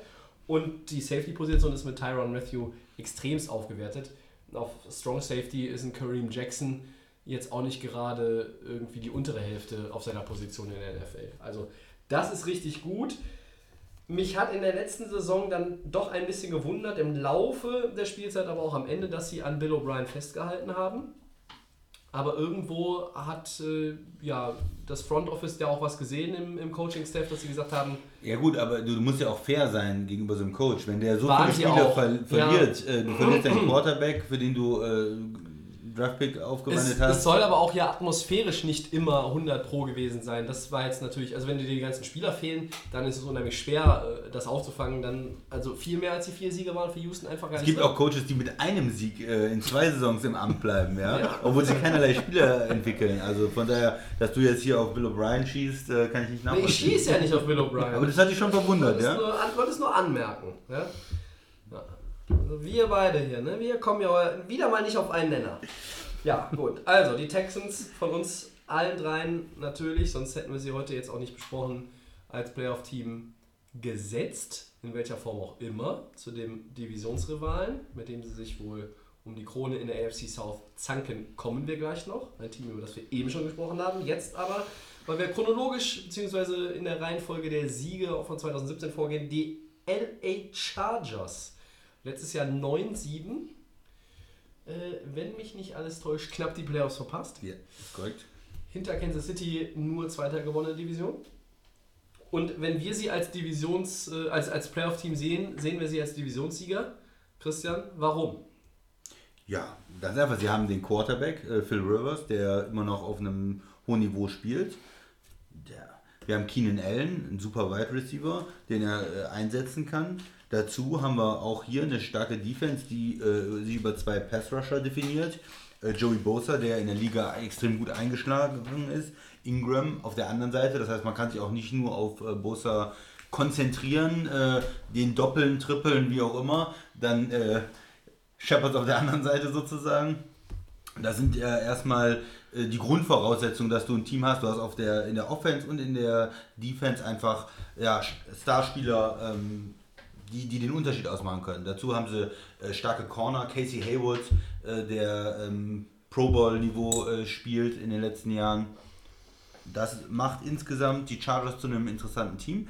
Die haben im letzten Jahr ein bisschen ja, unter ihren Möglichkeiten vielleicht auch gespielt, weil sie am Anfang der Saison einige ähm, Spiele verloren haben, auch über Special Teams. Da ist seit Jahren so das Problem Kicker und Kicking und Special Teams Kicking.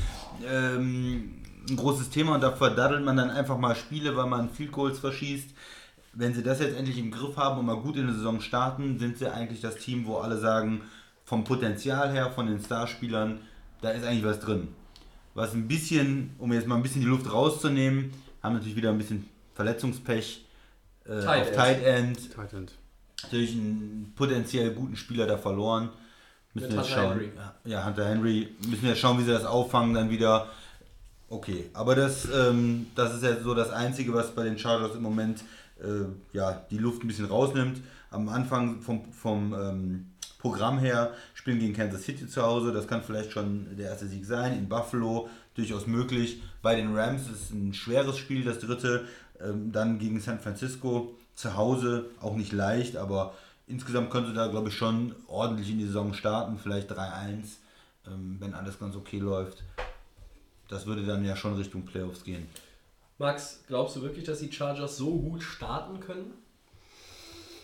Also, Christian hat es gut angesprochen, dass ich glaube, dass einfach ähm, von der letzten Saison, klar, die ersten Spiele waren, glaube ich, alles Kicking-Entscheidungen, die, wo die Spiele verloren worden sind. Ähm, und dann wurden, glaube ich, irgendwie drei oder zwei Kicker einfach wieder ausgewechselt. Äh, ich glaube wirklich, du hast gleich das erste Spiel gegen Kansas City. Da kannst du schon mal gleich zeigen, in deiner eigenen Division, Jawohl. Wir sind hier, wir wollen die Playoffs, ähm, wir haben das Zu Potenzial Hause. zu Hause, Das in dem kleinen Stadion, wo sie noch spielen. Das ist ein Must-Win, in meinen Augen. Genau, und ähm, da kannst du gleich zeigen, du hast Melvin Gordon als Running Back da am Start. Ja, den habe ich noch vergessen. Genau, Hunter Henry ist ein wichtiger Punkt, weil ich, wenn ich mich nicht dran, wenn ich mich nicht täusche, nach Keenan Allen, der die meisten Yards gefangen hat, war, glaube ich, Hunter Henry. Also ich kann mich erinnern, dass er sehr oft angespielt worden ist von Philip Rivers, ähm, hat ihn sehr gerne angespielt. Wenn wirklich Gates zurückkommen sollte, in Anführungsstrichen, Was immer noch nicht bestätigt was ist. natürlich noch nicht bestätigt Nee. ist, ähm, fehlt da auf jeden Fall ein Mann. Ich weiß gar nicht, wer hat die zweite Position als Wide Receiver. Ich bin da, ist es, Also es ist ich bin mir da nicht so Unter anderem äh, ein Mann, von dem ich viel erwarte dieses Jahr. Sascha hat ihn ähm, tatsächlich im Sommer selber getroffen. Tyrell Williams. Tyrell Schade, dass er heute Williams. nicht da ist. Vielleicht bekommt der Sascha in äh, nächster Zeit, wenn er denn äh, mal wieder dabei sein kann, auch die Gelegenheit, über Tyrell Williams was zu erzählen. Äh, soll ein sehr, sehr guter Typ sein und von dem erwarten sich die Chargers mehr. Es ist so ein bisschen auch wie bei, ähm, du hast es eben auch, äh, ich weiß nicht, was Green Bay, äh, wo du es angesprochen hast, dass man, dass man auch mehr, da ist jetzt der Tyler nicht da, man geht halt mehr über die Receiver und bei Green Bay haben wir gesagt, da geht man mit Graham jetzt vielleicht auch wieder mal mehr Richtung Tight Ja, du hast im, es im gesagt, Passspiel. Ich habe sogar selber gesagt, ja, äh, ist schon so lange her ähm, und der Tag war lang. Ähm, aber das ist halt auch so ein, so ein Typ, der kommt noch dazu. Äh, man redet viel über die Starspieler, über die potenziellen Pro Bowler, ja? aber ähm, da gibt es auch so ein paar andere. Wenn die nochmal so einen Schritt nach vorne machen, dann macht das dieses gesamte Chargers-Gebilde gerade im Angriff noch gefährlicher. Genau, es gibt diese kleinen Punkte, diese Defense, diese Mischung mit der Offense. Ich glaube, das sind genau die Schlüsselpunkte, die jetzt auf jeden Fall dann die Chargers, denke ich mal, die kommende Saison auf jeden Fall weiterhelfen. Und hier sehe ich auf jeden Fall, klar, bei den Rams ist es schwierig, auch noch quasi bei den Nachbarn. Ähm, aber ein 3-1 zum Anfang der Saison traue ich den Chargers ohne Probleme zu. Heimsieg gegen Kansas City, Genau. Gewinn in Buffalo. Genau, und, und dann- eins von den Spielen gegen die Rams oder San Francisco kann man vielleicht eins gewinnen. Richtig. Und Ist ähm, nicht einfach, aber 3-1 könnte man sich schon vorstellen. Genau, und dass man halt, wie gesagt, beim ersten Game gleich mal zeigt, okay, wir sind hier die angefochte Nummer 1 in der Division. Also die Chargers gefallen mir und ich se- setze sie auf jeden Fall ganz, ganz hoch. Ist auch vielleicht eine Division, wo wir von den anderen Teams nicht hundertprozentig überzeugt sind. Kansas City hat den Umbruch, haben wir über die Defense gesprochen, über Quarterback. Äh, Die Raiders wird man erst sehen, was die zu leisten imstande sind. Defense ist da immer noch ein großes Fragezeichen. Ja. Und ähm, wer fehlt da noch in der Division? Äh, Die. Broncos. Äh, die Broncos, die Mhm. das ist natürlich waren jetzt auch nicht so überzeugend, sagen wir mal so in den letzten Jahren und die haben wir ja eher als schlechteres Team eingeschätzt in der Liga. Von daher ist da glaube ich sind die Chargers einfach so das Team mit der meisten Star Power vielleicht. Ja. Tobi. Die Chargers sind äh, eigentlich voll mit Talent. Ähm, in der Offense wie in der Defense. Ihr habt die Namen jetzt alle aufgezählt. Ja, du hattest Gordon vergessen, spätestens äh, bei mir wäre er nochmal im, im Kopf gewesen. Das, du hast einen Quarterback von Mitte 30, der immer noch absolut auf seinem höchsten Level spielen kann. Ich glaube, seit, und 2000, auch wird. seit 2004, glaube ich, ist er bei den Chargers. Also, Eigentlich ist er immer konstant gut. Ja, in den Jahren, also- wo Philip Rivers viele Interceptions hatte, lag das ganz oft eigentlich auch gar nicht an ihm. Da war es wirklich so. Ähm, abgefälschte Bälle gegen den Helm in die Luft, da kam der Linebacker, zack, weg, runtergepflückt. So. Und da hat er ganz viel von. Dann hat er in den letzten, in den letzten drei Jahren zweimal komplett ohne Keenan Allen spielen müssen. Melvin Gordon hat letztes Jahr eine Monstersaison gehabt, nach einem etwas schwierigeren Start auch. Die Transformation von Gates zu den anderen auf Tight End war auch zäh eigentlich. Hen- Henry hat sich dann jetzt erst so langsam auch zu, in Richtung dieses Playmakers entwickelt, den, den sie sehen. Natürlich sind Ingram und Bosa auf der anderen Seite, genau wie Hayward in der Secondary. Das sind überragende Leute.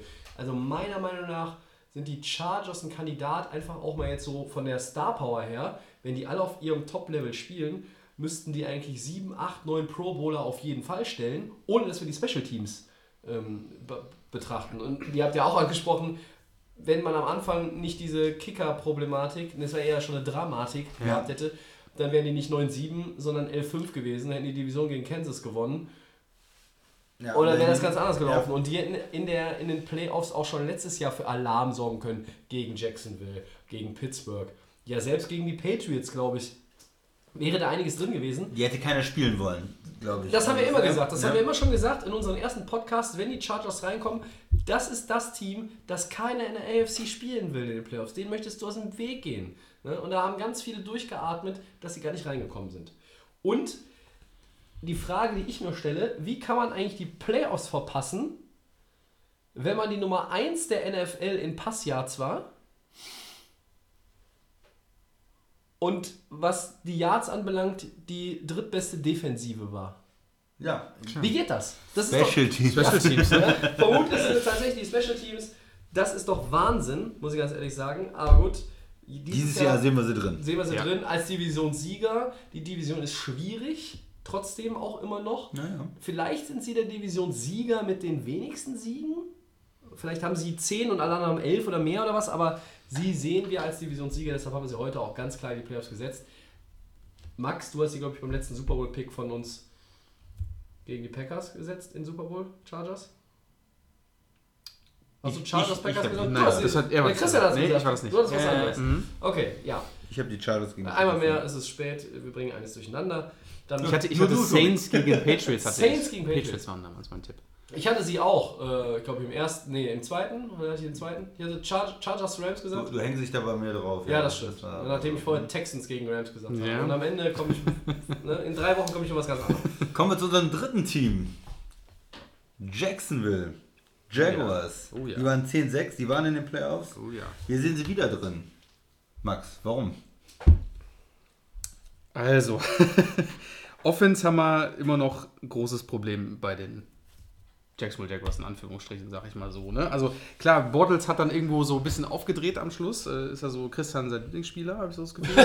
Viele ähm, genau, äh, Bortles. Ähm, ja, da haben wir Leonard Fournette noch vorne mit dabei, genau, der ja Monster-Saison letzt, also war Monster-Saison war eine gute, relativ sehr, sehr starke Saison gespielt Sehr, hat. sehr starke Sehr starke. Saison, genau. Ja. Ähm, bei den Jaguars war einfach die Defense das Nonplusultra letztes Jahr. Das hat einfach bis zum Halbfinale den Patriots ja wirklich das Leben schwer gemacht. Äh, ich sehe sie wirklich dieses Jahr wieder ganz vorne mit dabei, auch wenn die Offense irgendwo noch ein bisschen das Potenzial fehlt, gerade bei den Wide Receivern. Ähm, ich glaube, dass Bortles da trotzdem das Team noch führen kann. Hat er, glaube ich, die Vertragsverlängerung auch jetzt bekommen, Ja, ne? ja, er bleibt erstmal Quarterback. Bleibt ja Quarterback. Ähm, na gut, natürlich dann dieser Monster-Saison davor. Ähm, natürlich zwei Wide Receiver verloren, das darf man nicht vergessen, aber 10-6 und wir haben jetzt, muss ich nicht mal gucken, auf unsere Ding von Tennessee, Indianapolis, die Texans. Das wird wahrscheinlich auf jeden Fall die beiden das Rennen machen. Bei den Colts und bei den Titans, naja, das würde ich dann doch eher so auf 3-4 sehen. Und die Jacksonville Jaguars auf jeden Fall mit Titelkandidat im Rennen, auf jeden Fall bei mir. Ich, ich würde immer noch sagen, bis zum Halbfinale sind die Jaguars dabei. Das AFC Championship Game gegen New England hätten sie nicht verlieren dürfen. Ja.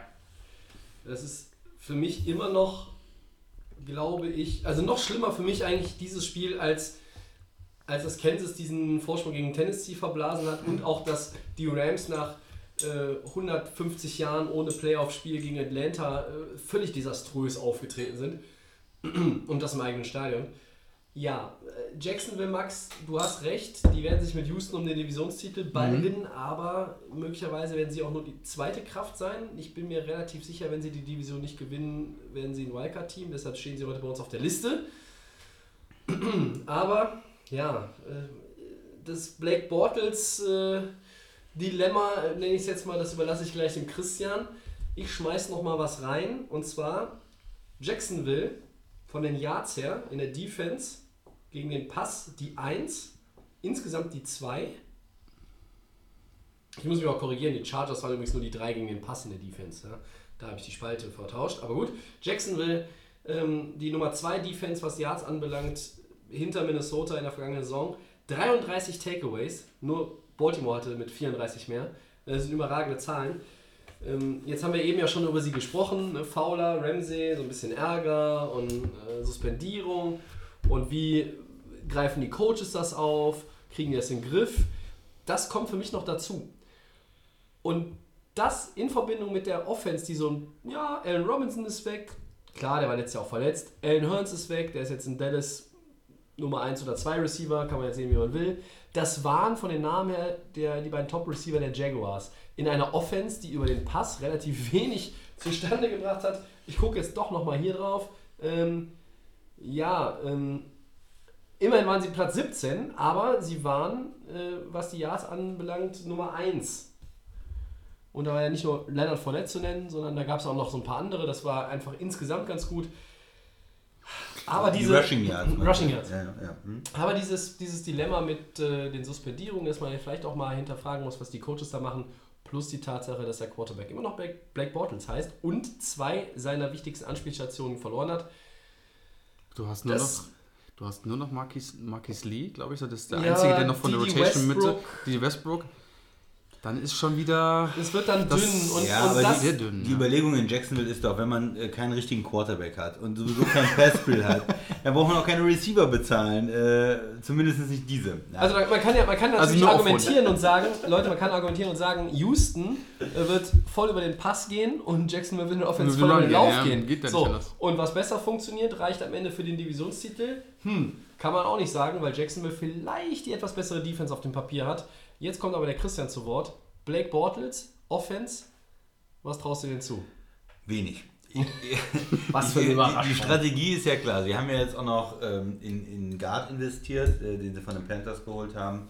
Norwell, absoluter Top-Guard, Top-Run-Blocker. Da heißt es, wir setzen weiter auf unsere Strategie. Wir bleiben bei Bortles. Wir wissen, wir haben nicht den besten Quarterback der Liga. Wir gehen nicht so viel mit dem Pass.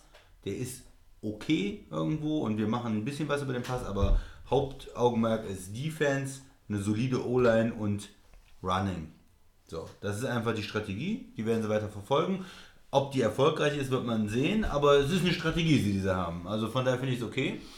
Ähm, ich habe sie immer noch in den Playoffs, einfach aufgrund der Defense. Warum soll die schlechter werden? Die haben Top Corner, die haben ja, zwei Mann mit äh, Ramsey und Boyer. Ja, Die haben eine Top D-Line. Ja. Campbell hat letztes Jahr wahnsinnig gut gespielt. Die haben junge Pass-Rusher, die haben junge Linebacker. Also da ist ähm, sowohl Free Agents sind dahin gekommen, als auch gute Draft-Picks die letzten Jahre. Und die ähm, Jacksonville Defense, die ist einfach gemacht, eigentlich noch die nächsten Jahre auf einem super Niveau zu spielen. Es können immer Verletzungen passieren, aber wenn man davon ausgeht, dass sie einigermaßen gesund bleiben, müsste die Defense top sein. Und dann reicht die Offense mit dem Lauf, äh, mit vielleicht ein bisschen Bortles, ein bisschen Play-Action-Bortles, um genug Spiele zu gewinnen, um in die Playoffs zu kommen. Ob man mit so einem Quarterback dann wirklich auch ein Championship-Game gewinnen kann oder ja, einen Super Bowl gewinnen kann, das wird man dann sehen ist halt die Strategie. Sie haben gesagt, wir bleiben bei ihm, wir versuchen nicht uns zu verbessern. Sie hätten ja auch versuchen können, äh, Cousins zu bekommen oder irgendwelche anderen Aktionen zu bringen. Nein, haben sie nicht gemacht. Da sind sie für mich immer noch ein bisschen limitiert dadurch, aber in den Playoffs sehe ich sie auf jeden Fall. Ja, das kann natürlich dann der Schlüssel sein, warum es dann bis zum Ende nicht reichen wird ne, mit der Offense. Weil die Anspielstationen, es geht nicht nur auf Running Game, das wissen wir alle. Das ist gut, gesagt, dass du einfach sagst, okay, da haben sie wenigstens die O-Line äh, da verbessert, dass auch Bortles ein bisschen Zeit bekommt, dass er sich aussuchen kann, wer ist jetzt mal irgendwann mal frei, obwohl er eigentlich ein Quick-Passer ist. Das heißt, so lange Distanzen sind ja eher nicht so sein Fall, sondern mal schnell irgendwo hier, zack, ähm, den Ball wegzubekommen könnte dann im Nachhinein wirklich dann das, das Manko der Jaguars sein, um dann wirklich bis zum bis nach Atlanta fahren zu können. Defense wird wahrscheinlich wirklich. Ich, ich freue mich schon drauf, wenn die Quarterback überhaupt keine Lust haben auf die, auf seine, auf die eigenen Right Receiver, weil da schon hier Ramsey und Co. dann äh, auf die warten. Also es war ja letztes Jahr genauso. erst voll getextet und dann die Genau, Interception. ne? richtig. Und dann ist das Ding wieder bei den Jaguars. Also ähm, spannend. Ja. Nächstes Team. Ja. Was haben wir noch in der Die, AFC? die Steelers, 13-3. Äh, Die waren in den Playoffs, ähm, haben gegen Jacksonville verloren. verloren. Richtig. Ja, das war ein äh, sehr unterhaltsames Playoff-Spiel. Ähm, bei den Steelers hat sich jetzt erstmal grundsätzlich nicht so viel verändert. Das Personal ist eigentlich auf beiden Seiten des Balles relativ gleich geblieben. Nur wissen sie jetzt schon, dass es vermutlich die letzte Saison mit Le'Veon Bell sein wird, der erneut das Franchise-Tag unterschrieben hat und unterschreiben wird. Aber er wird sich mit den Steelers wohl nicht mehr auf einen langfristigen Vertrag einigen können. Ja, Big Ben Roethlisberger, der sieht im Trainingscamp irgendwie aus, äh, hat abgenommen, fitter denn je, der hat immer richtig Bock. Letztes Jahr im Sommer war die Frage, ob er überhaupt noch Bock hat. Jetzt äh, erlebt er seinen zweiten Frühling, Kampfansage und hier der Rookie kann mich mal, ne, und ne, der braucht noch, kann noch lange warten, bis er meinen Spot hier übernehmen kann. Ähm, was erwartet ihr von Pittsburgh können sie den amtierenden AFC-Champion New England Patriots dieses Jahr schlagen und auch die anderen in Schach halten? Christian. Ja, wir haben sie erstmal in die Playoffs äh, hier gewählt. Wir denken in der, in der Division Cleveland trauen wir eine Verbesserung zu, aber nicht unbedingt den Sprung direkt an die Divisionsspitze. Äh, Baltimore und auch ähm, Cincinnati haben Fragezeichen, sind für uns nicht so äh, stark. Bei den Steelers kommen alle zurück. Die haben immer noch einen Top Quarterback, die haben einen Top Wide Receiver, die haben einen Top Running Back, die haben einen der besten Guards, die haben eine gute O-Line insgesamt. Äh, man kann sich nicht vorstellen, dass die Offense nicht einfach läuft. Ne? Mit ähm, Smith äh, Schuster haben sie noch einen zweiten Wide Receiver. Das heißt eigentlich die ganze Offense, äh, wo, wo sind da eigentlich Fragezeichen? Die Offense wird einfach laufen wie eine Maschine. So, dann ist die einzige Frage, was ist mit der Defense? Da war ich ja sehr kritisch. In dem Playoff-Spiel gegen Jacksonville war das ja nichts mit der Defense. Da müssen wir schauen, die müssen ja weiter ähm, auf ähm, den Mittellinebacker äh, Shazier Ryan Shazier. äh, verzichten. Der wird ja erstmal nicht spielen können. Wie können sie das kompensieren? Wie gut ist die, die Defense? Vor allen Dingen nicht nur am Anfang, vielleicht in einem äh, normalen Regular Season Game oder gegen Baltimore oder so, sondern wirklich in den Playoffs gegen oder gegen Mannschaften wie New England. Wie können sie dann äh, Gronk in Schach halten und sowas? Da wird sich die Saison entscheiden. Solange es keine großen Verletzungen gibt, ist das Offensivpotenzial einfach bei Pittsburgh für mich zu groß, um zu sagen, sie kommen nicht in die Playoffs. Ja. Ja. Offensiv gibt es da gar, kein, gar keine Diskussion, ähm, oder, Max? Nee, ich habe jetzt noch gerade mal geschaut, wenn ich mir das Depth-Chart von den Steelers angucke. Wir haben hier noch zwei bekannte Namen. TJ Watt Ja. zum Beispiel bei der, bei der Defense war letztes Jahr auch sehr gut, war die Rookie-Saison, glaube ich. Ne? Rookie-Saison, ja. Der Bruder von JJ Watt. Ähm, und Joe Hayden zum Beispiel ist so auch schon Ist ein, ein Ding, älterer ist ein Corner, älterer ja. Corner, aber ist, ähm, kann auch Cleveland. noch was, kann, ist aus Cleveland. Oder Ähm, also hat in Cleveland gespielt, genau, ist ähm, jetzt bei den, bei den Steelers Genau, gewesen und ähm, deswegen, also das sind noch so ein, zwei, die in der Defense vielleicht noch was machen können. Offense, gar keine Frage. Das ist wirklich. Pff, wo sind die Lücken? Chris, du hast es schon gesagt, ne? wo, wo ist hier irgendwo was nicht funktionieren könnte? Auch wenn Le'Veon Bell seinen Franchise-Tag hat und er wird die Steelers nächstes Jahr verlassen, dann ähm, wird er trotzdem, glaube ich, äh, wird seine, seine Statistiken und seine, seine Spielweise sich nicht verschlechtern im letzten Jahr. Und ähm, jetzt auch hier, wie gesagt, die Spiele, die auf uns zukommen, Cleveland, äh, Kansas City, Tampa Bay, Baltimore, das ist, Leute, da brauchen wir nicht diskutieren. das können vier, 4-0-Start das ist ein 4-0-Start hinlegen. Ich muss es eh sagen, ich habe äh, die Steelers äh, in den Super Bowl getippt. Das heißt, ähm, für mich ist das das Team aus der AFC und ähm, klasse. Also die Steelers äh, gefährlich, ähm, ganz starker Favorit. Tobi. Ja, offensiv, man redet in den letzten Jahren natürlich immer äh, die drei großen Bs. Big Ben, Brown, Bell. Mutmaßlich ihr letztes Jahr zusammen. Warum das Ganze nicht mit einem Knall enden lassen? Es fehlt eigentlich diesem Team sowohl in der Offensive als auch in der Defensive. Selbst ohne Ryan Shazier, es fehlt diesem Team nichts. Diese, die Defensive bei den Steelers, die ist die Nummer, die ist die fünftbeste Defensive, was die abgegebenen Yards insgesamt anbelangt, 2017 gewesen. Und das sind Leute, die haben sie quasi sich selber ja auch äh, entwickelt. Ich ja? sagen, auch Cameron Hayward ist ein Hayward, super äh, D-Liner noch. Defensive End Steven Tuitt ist ein guter Mann. Die Linebacker, okay, klar, äh, äh, Matakevich ist der Ersatz für Ryan Shazier, aber Bud Dupree, Vince Williams, das sind Leute, die auch im letzten Jahr immer sehr auffällig gewesen sind. Ähm, TJ Watt, die Corner ähm, mit Artie Burns, Joe Hayden, die, die sind Ja. etabliert. Ja? Ja, Burns Sean Davis und Morgan Burnett sind auch Safeties, die, die auch wissen, wie man Playoff-Spiele gewinnt. Morgan Burnett hat mit Green Bay Playoff-Spiele gewonnen. Der weiß, wie sich das anfühlt. Ja? Die, ähm, ich halte auch natürlich ähm, Mike Tomlin als für einen der drei besten Coaches in meinen, meinen Augen in der, in der NFL. Ja, die Und coolste, der- coolste Sau von NTV. Ja? Das habe ich auch gedacht, aber wie kann einer der drei besten Coaches denn gegen Jacksonville ein Home-Playoff-Game verlieren? Ja, an dem Tag funktionierte bei der Defense natürlich wenig. Aber das sind, das sind diese Tage, was ich eben auch schon im Zusammenhang mit der GFL angesprochen habe. Playoff, one and done. Und da hat Jacksonville in der Offense tatsächlich ja Schlüssel gefunden, um den über 40 Punkte einzustreuen. Eine Offense, wo wir gesagt haben, ja, äh, die können eigentlich das Spiel nur gewinnen, wenn die Pittsburgh unter 17 halten oder, oder unter 20 halten, weil maximal ist es das, vielleicht mit einem Pick 6 und irgendwie ein bisschen rumgerumpel vom Fournette, wie die scoren können. Es ist ganz anders gekommen. Pittsburgh hat sich an dem Tag in meinen Augen bis heute selbst geschlagen, weil sie irgendwie dachten, sie schaukeln das Ding. Da waren einige auch nicht 100% irgendwie dabei und in den Playoffs in den vergangenen Jahren hatten wir das auch ganz oft. Dann ging die New England in den Playoffs. Dann war Bell nicht fit. Dann war Brown nicht fit. Dann stimmte es in der O-Line mal nicht. Und auch die O-Line ist ja eigentlich eine überragende Truppe. Villanueva, Foster, Pouncey, De Castro, Gilbert.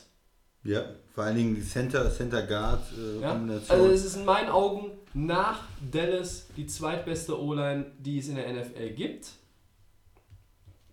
Keine Widersprüche, okay? ja, also ich würde zweitbeste ist mal. Ich sage, es ist die zweitbeste O-Line. Ist, ist eine der besseren O-Lines der Liga Zumal jetzt auch natürlich, es gab dieses, ähm, ich glaube, wer war es? Äh, Foster, der äh, die Verletzung hatte im Trainingscamp. Und da war so ein bisschen die Sorge, ne, der hat noch nie irgendwie ein Spiel verpasst und so weiter und so fort. Die sind auch eigentlich sehr verletzungsunauffällig, äh, unanfällig, unauffällig, die O-Line. Das ist, eine, das ist eine rundrum gute Mannschaft mit einem guten Coach. Ja, okay, Playoff-Spiel gegen Jacksonville verloren, aber eigentlich, wenn du das alles ins große Puzzle setzt, müssten die Steelers das Team to beat sein in der AFC. Nicht die Patriots. Meine Meinung. Ja. Die Philly O-Line ist auch sehr stark. Ja, okay. Also da kann man noch ein paar andere reinwerfen, aber sie sind auf jeden Fall ganz oben mit dabei. Ähm, Vielleicht in der, in der Top 5 in der Liga. Ähm, stimme ich dir zu.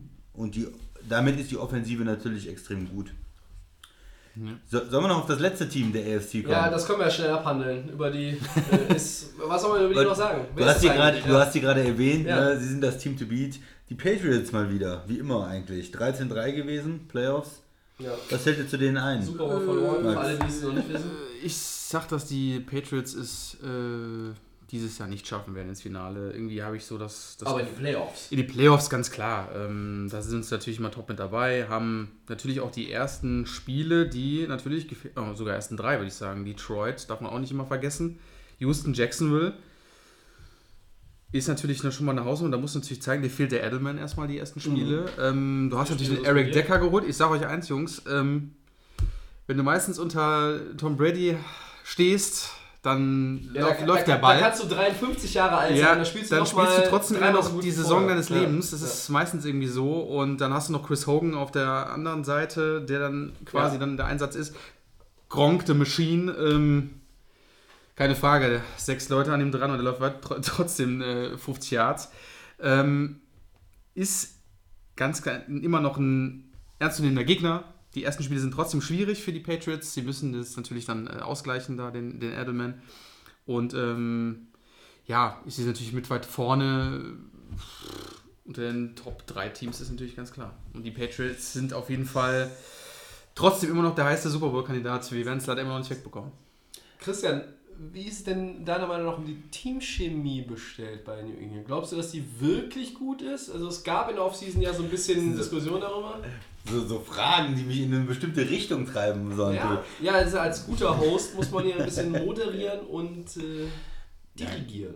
Ich glaube nicht, dass äh, Teamchemie das, äh, das hauptsächliche Problem der Patriots ist. Man wartet ja eigentlich immer auf das Jahr, wo sie dann auseinanderbrechen, weil man, man kann eigentlich nicht über so viele Jahre hinweg Erfolg haben, wie die Patriots das haben.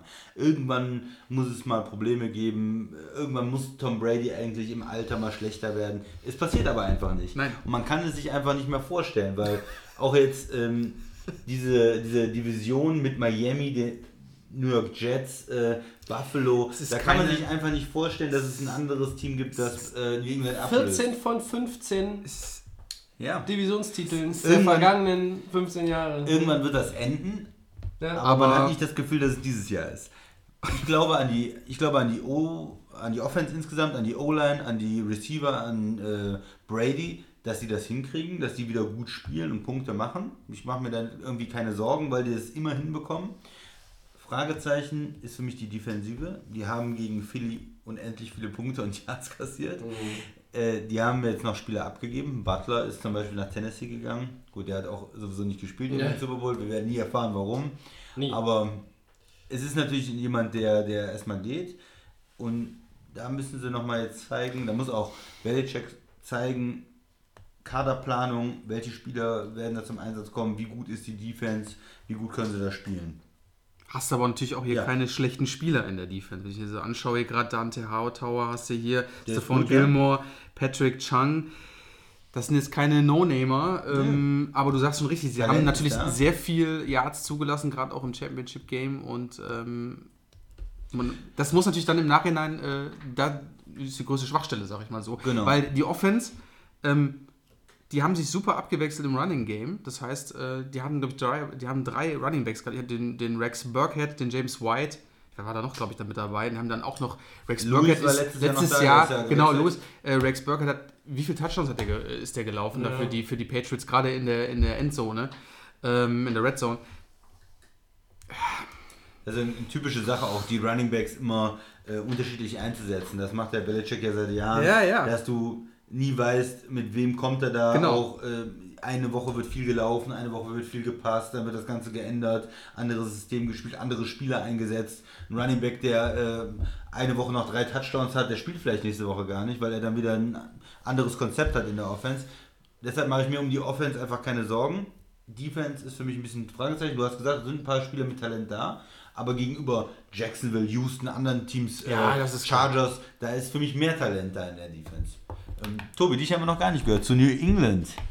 Ja, was, was soll ich noch ergänzen? Das ist ja, das ist alles richtig. Ich habe schon mal gesagt, solange Brady und Belichick da rumlaufen, ist es unheimlich schwer. Die nicht in die Playoffs zu setzen, ne? Nee, es ist unheimlich schwer, dass sie nicht in den Super Bowl kommen. Oh. Also sie sind, Oh. sind in den letzten 17 Jahren, seit sie eigentlich den ersten Ring äh, da zusammengeholt haben, waren sie siebenmal im Super Bowl. Ist jetzt nicht so, als wenn sie 15 Mal drin gewesen sind, ne, um Gottes Willen. Aber es ist einfach schwer und ganz oft war es ja in den letzten, der letzten Dekade, war es ja dann noch Peyton Manning. Mal mit Denver, mal mit den Colts, Ja. der es mal verhindert hat, der sie rauskegeln konnte. Ähm, ich glaube, einmal waren es die Jets im Wildcard-Game, dann, dann waren es auch mal die, äh, ähm, die Ravens, die New England geschlagen haben, aber das ist halt selten. Und ähm, da, das ist so ein bisschen wie, ja, keine Ahnung. Du hast halt äh, so den, den großen Verein, den großen, die große Franchise und es ist unheimlich schwer, denen beizukommen. Weil sie mit den Möglichkeiten, die sie haben, auch immer das Optimum rausholen. Vom Talent her, ja, ist richtig, Patriots vielleicht nicht top of the crop in der AFC oder NFL. Kann man so sehen.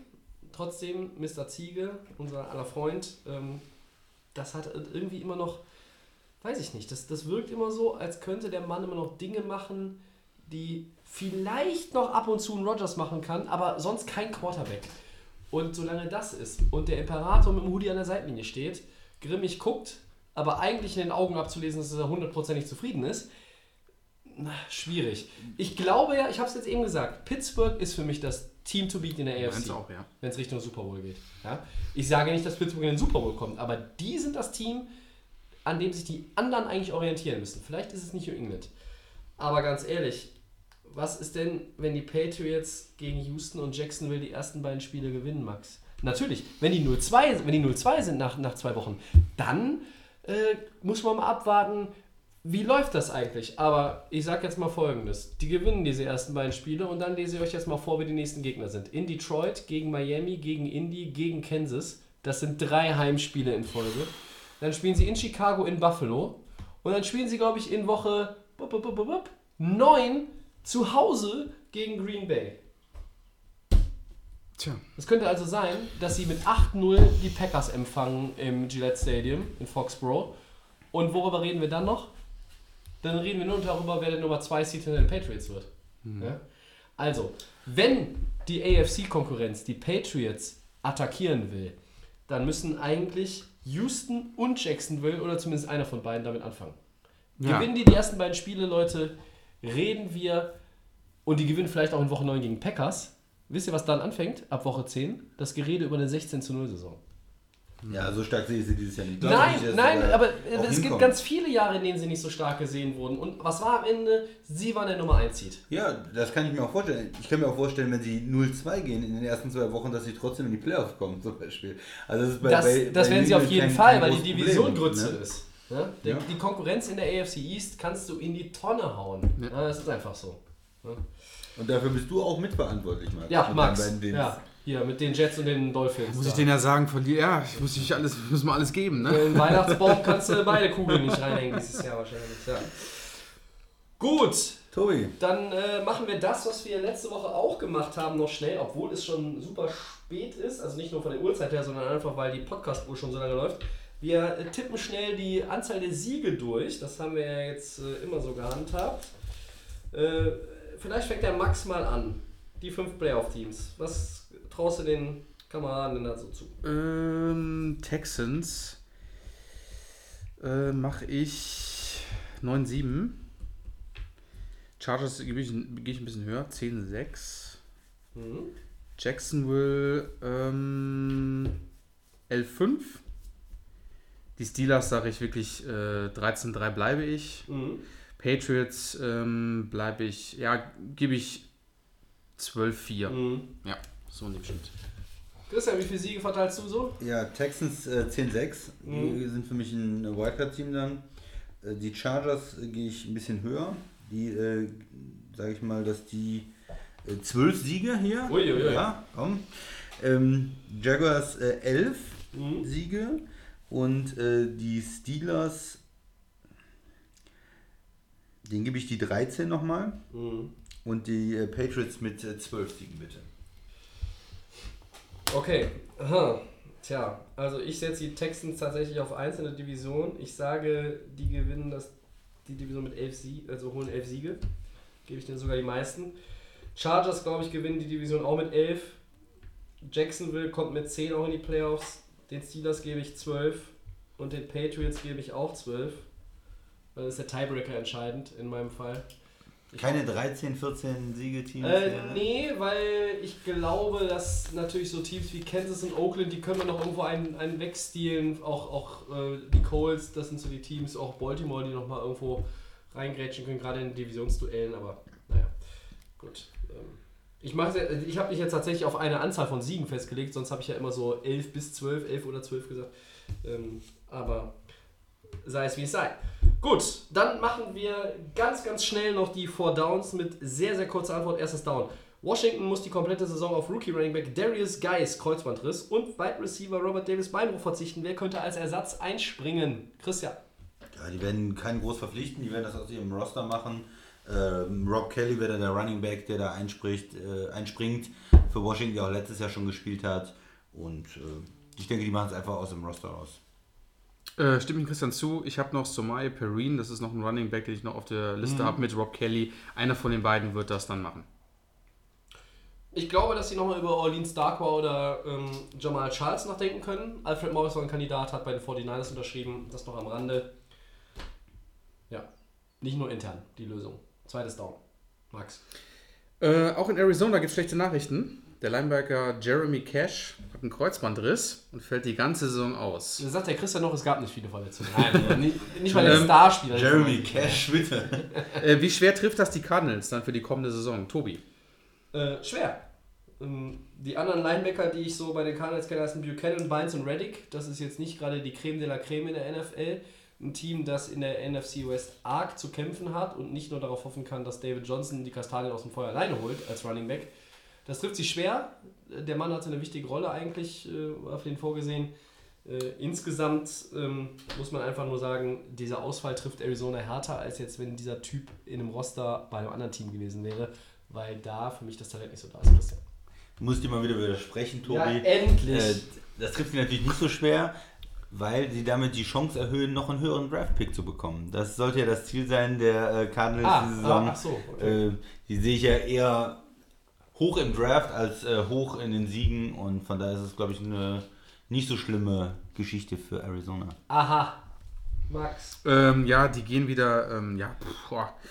Äh, trifft natürlich hart, aber die werden auf jeden Fall dann aus den eigenen Reihen wieder jemanden. Und Tobi hat es ja schon gesagt, ich habe noch Josh Bynes, habe ich auch noch als Ja. ähm, Backup gesehen. Da werden sie dann die Lücke füllen. So, die wichtigen Nachrichten jetzt mal. Beim dritten drei. Oh, wow. Jetzt, jetzt wird's, jetzt Die wird's Eagles spektakulär. haben Christian Hackenberg unter Vertrag genommen. Nachvollziehbar. Ich sag nur eins, unfassbar. Unfassbar gut oder unfassbar schlecht. Es ist unfassbar, dass dieser junge Mann, ich weiß doch nicht, was der für einen Agent hat, dass der überhaupt noch irgendwo einen Vertrag hat. Der war ja kurz bei den Raiders, hat mal kurz geschnupp, Rein- reingeschnuppert. reingeschnuppert beim neuen Trainer. Und die haben ihn ganz schnell wieder rausgeschmissen. Und dann geht er zu den Super Bowl Champions. Äh, liebe Zuhörer, ich habe ihn auch gesehen, er macht extra Practice, äh, nach, Practice, ja. Practice nach dem äh, offiziellen Practice. Er wirft noch mal ein bisschen. Ich weiß nicht, worauf er wartet. Ich habe nur gesehen, er hat einen Contract von 690.000 Dollar immer noch. Und äh, ja, für ihn ist ja ganz geil. Ne? Also er kann ja irgendwie noch irgendwo noch was finden. Ich weiß nicht, was die Eagles da gemacht haben. Also ich finde es äh, unfassbar.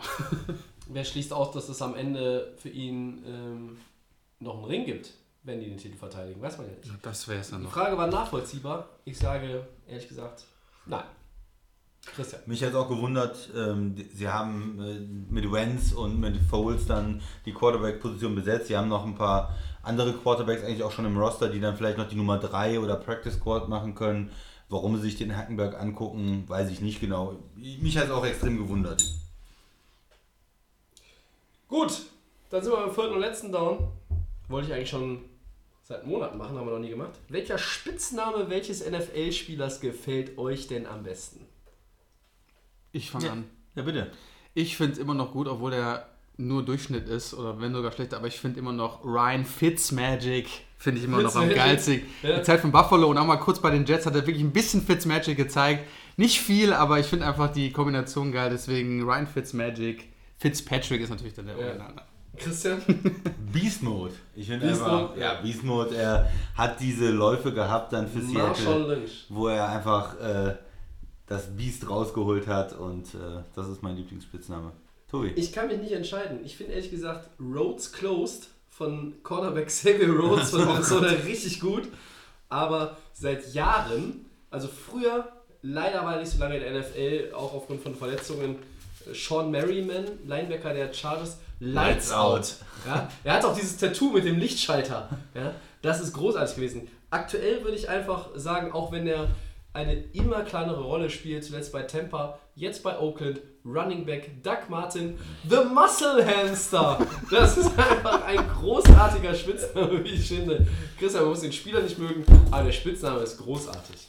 Das Max, stimmt. du hattest noch irgendeinen Einwand. Ich hatte noch einen alten, aber das ist nichts Besonderes, aber Jerome Bettis hieß noch früher Mit der der Bass. Ja, War wirklich einer, also das war Ja, auch ganz geil. Prost, natürlich. ja. Ach, immer wieder schön das vierte Down, ähm, wenn es nicht gerade um Des Bryant geht. Ähm, ähm, ich muss auch sagen, Red Rifle finde ich auch mal einen guten Spitznamen, nur der Mann bringt halt ungefähr genauso wenig wie Eigentlich der Muscle der meiste Spitzname, der genannt wird, ist eigentlich The Gronk. Ja, ne, also- Gronk, aber das Gronk ist, ja, das ist ja wirklich Ja. vom Namen abgeleitet. Ja, ich meine, Roads Closed auch, aber äh, Honey Badger hat jetzt keiner erwähnt, der hat noch vorhin schon erwähnt, ist Honey auch, finde ich, ja. ein super Spitzname. Ähm, ich würde mich aber, wenn ich mich entscheiden müsste, für Muscle Hamster entscheiden.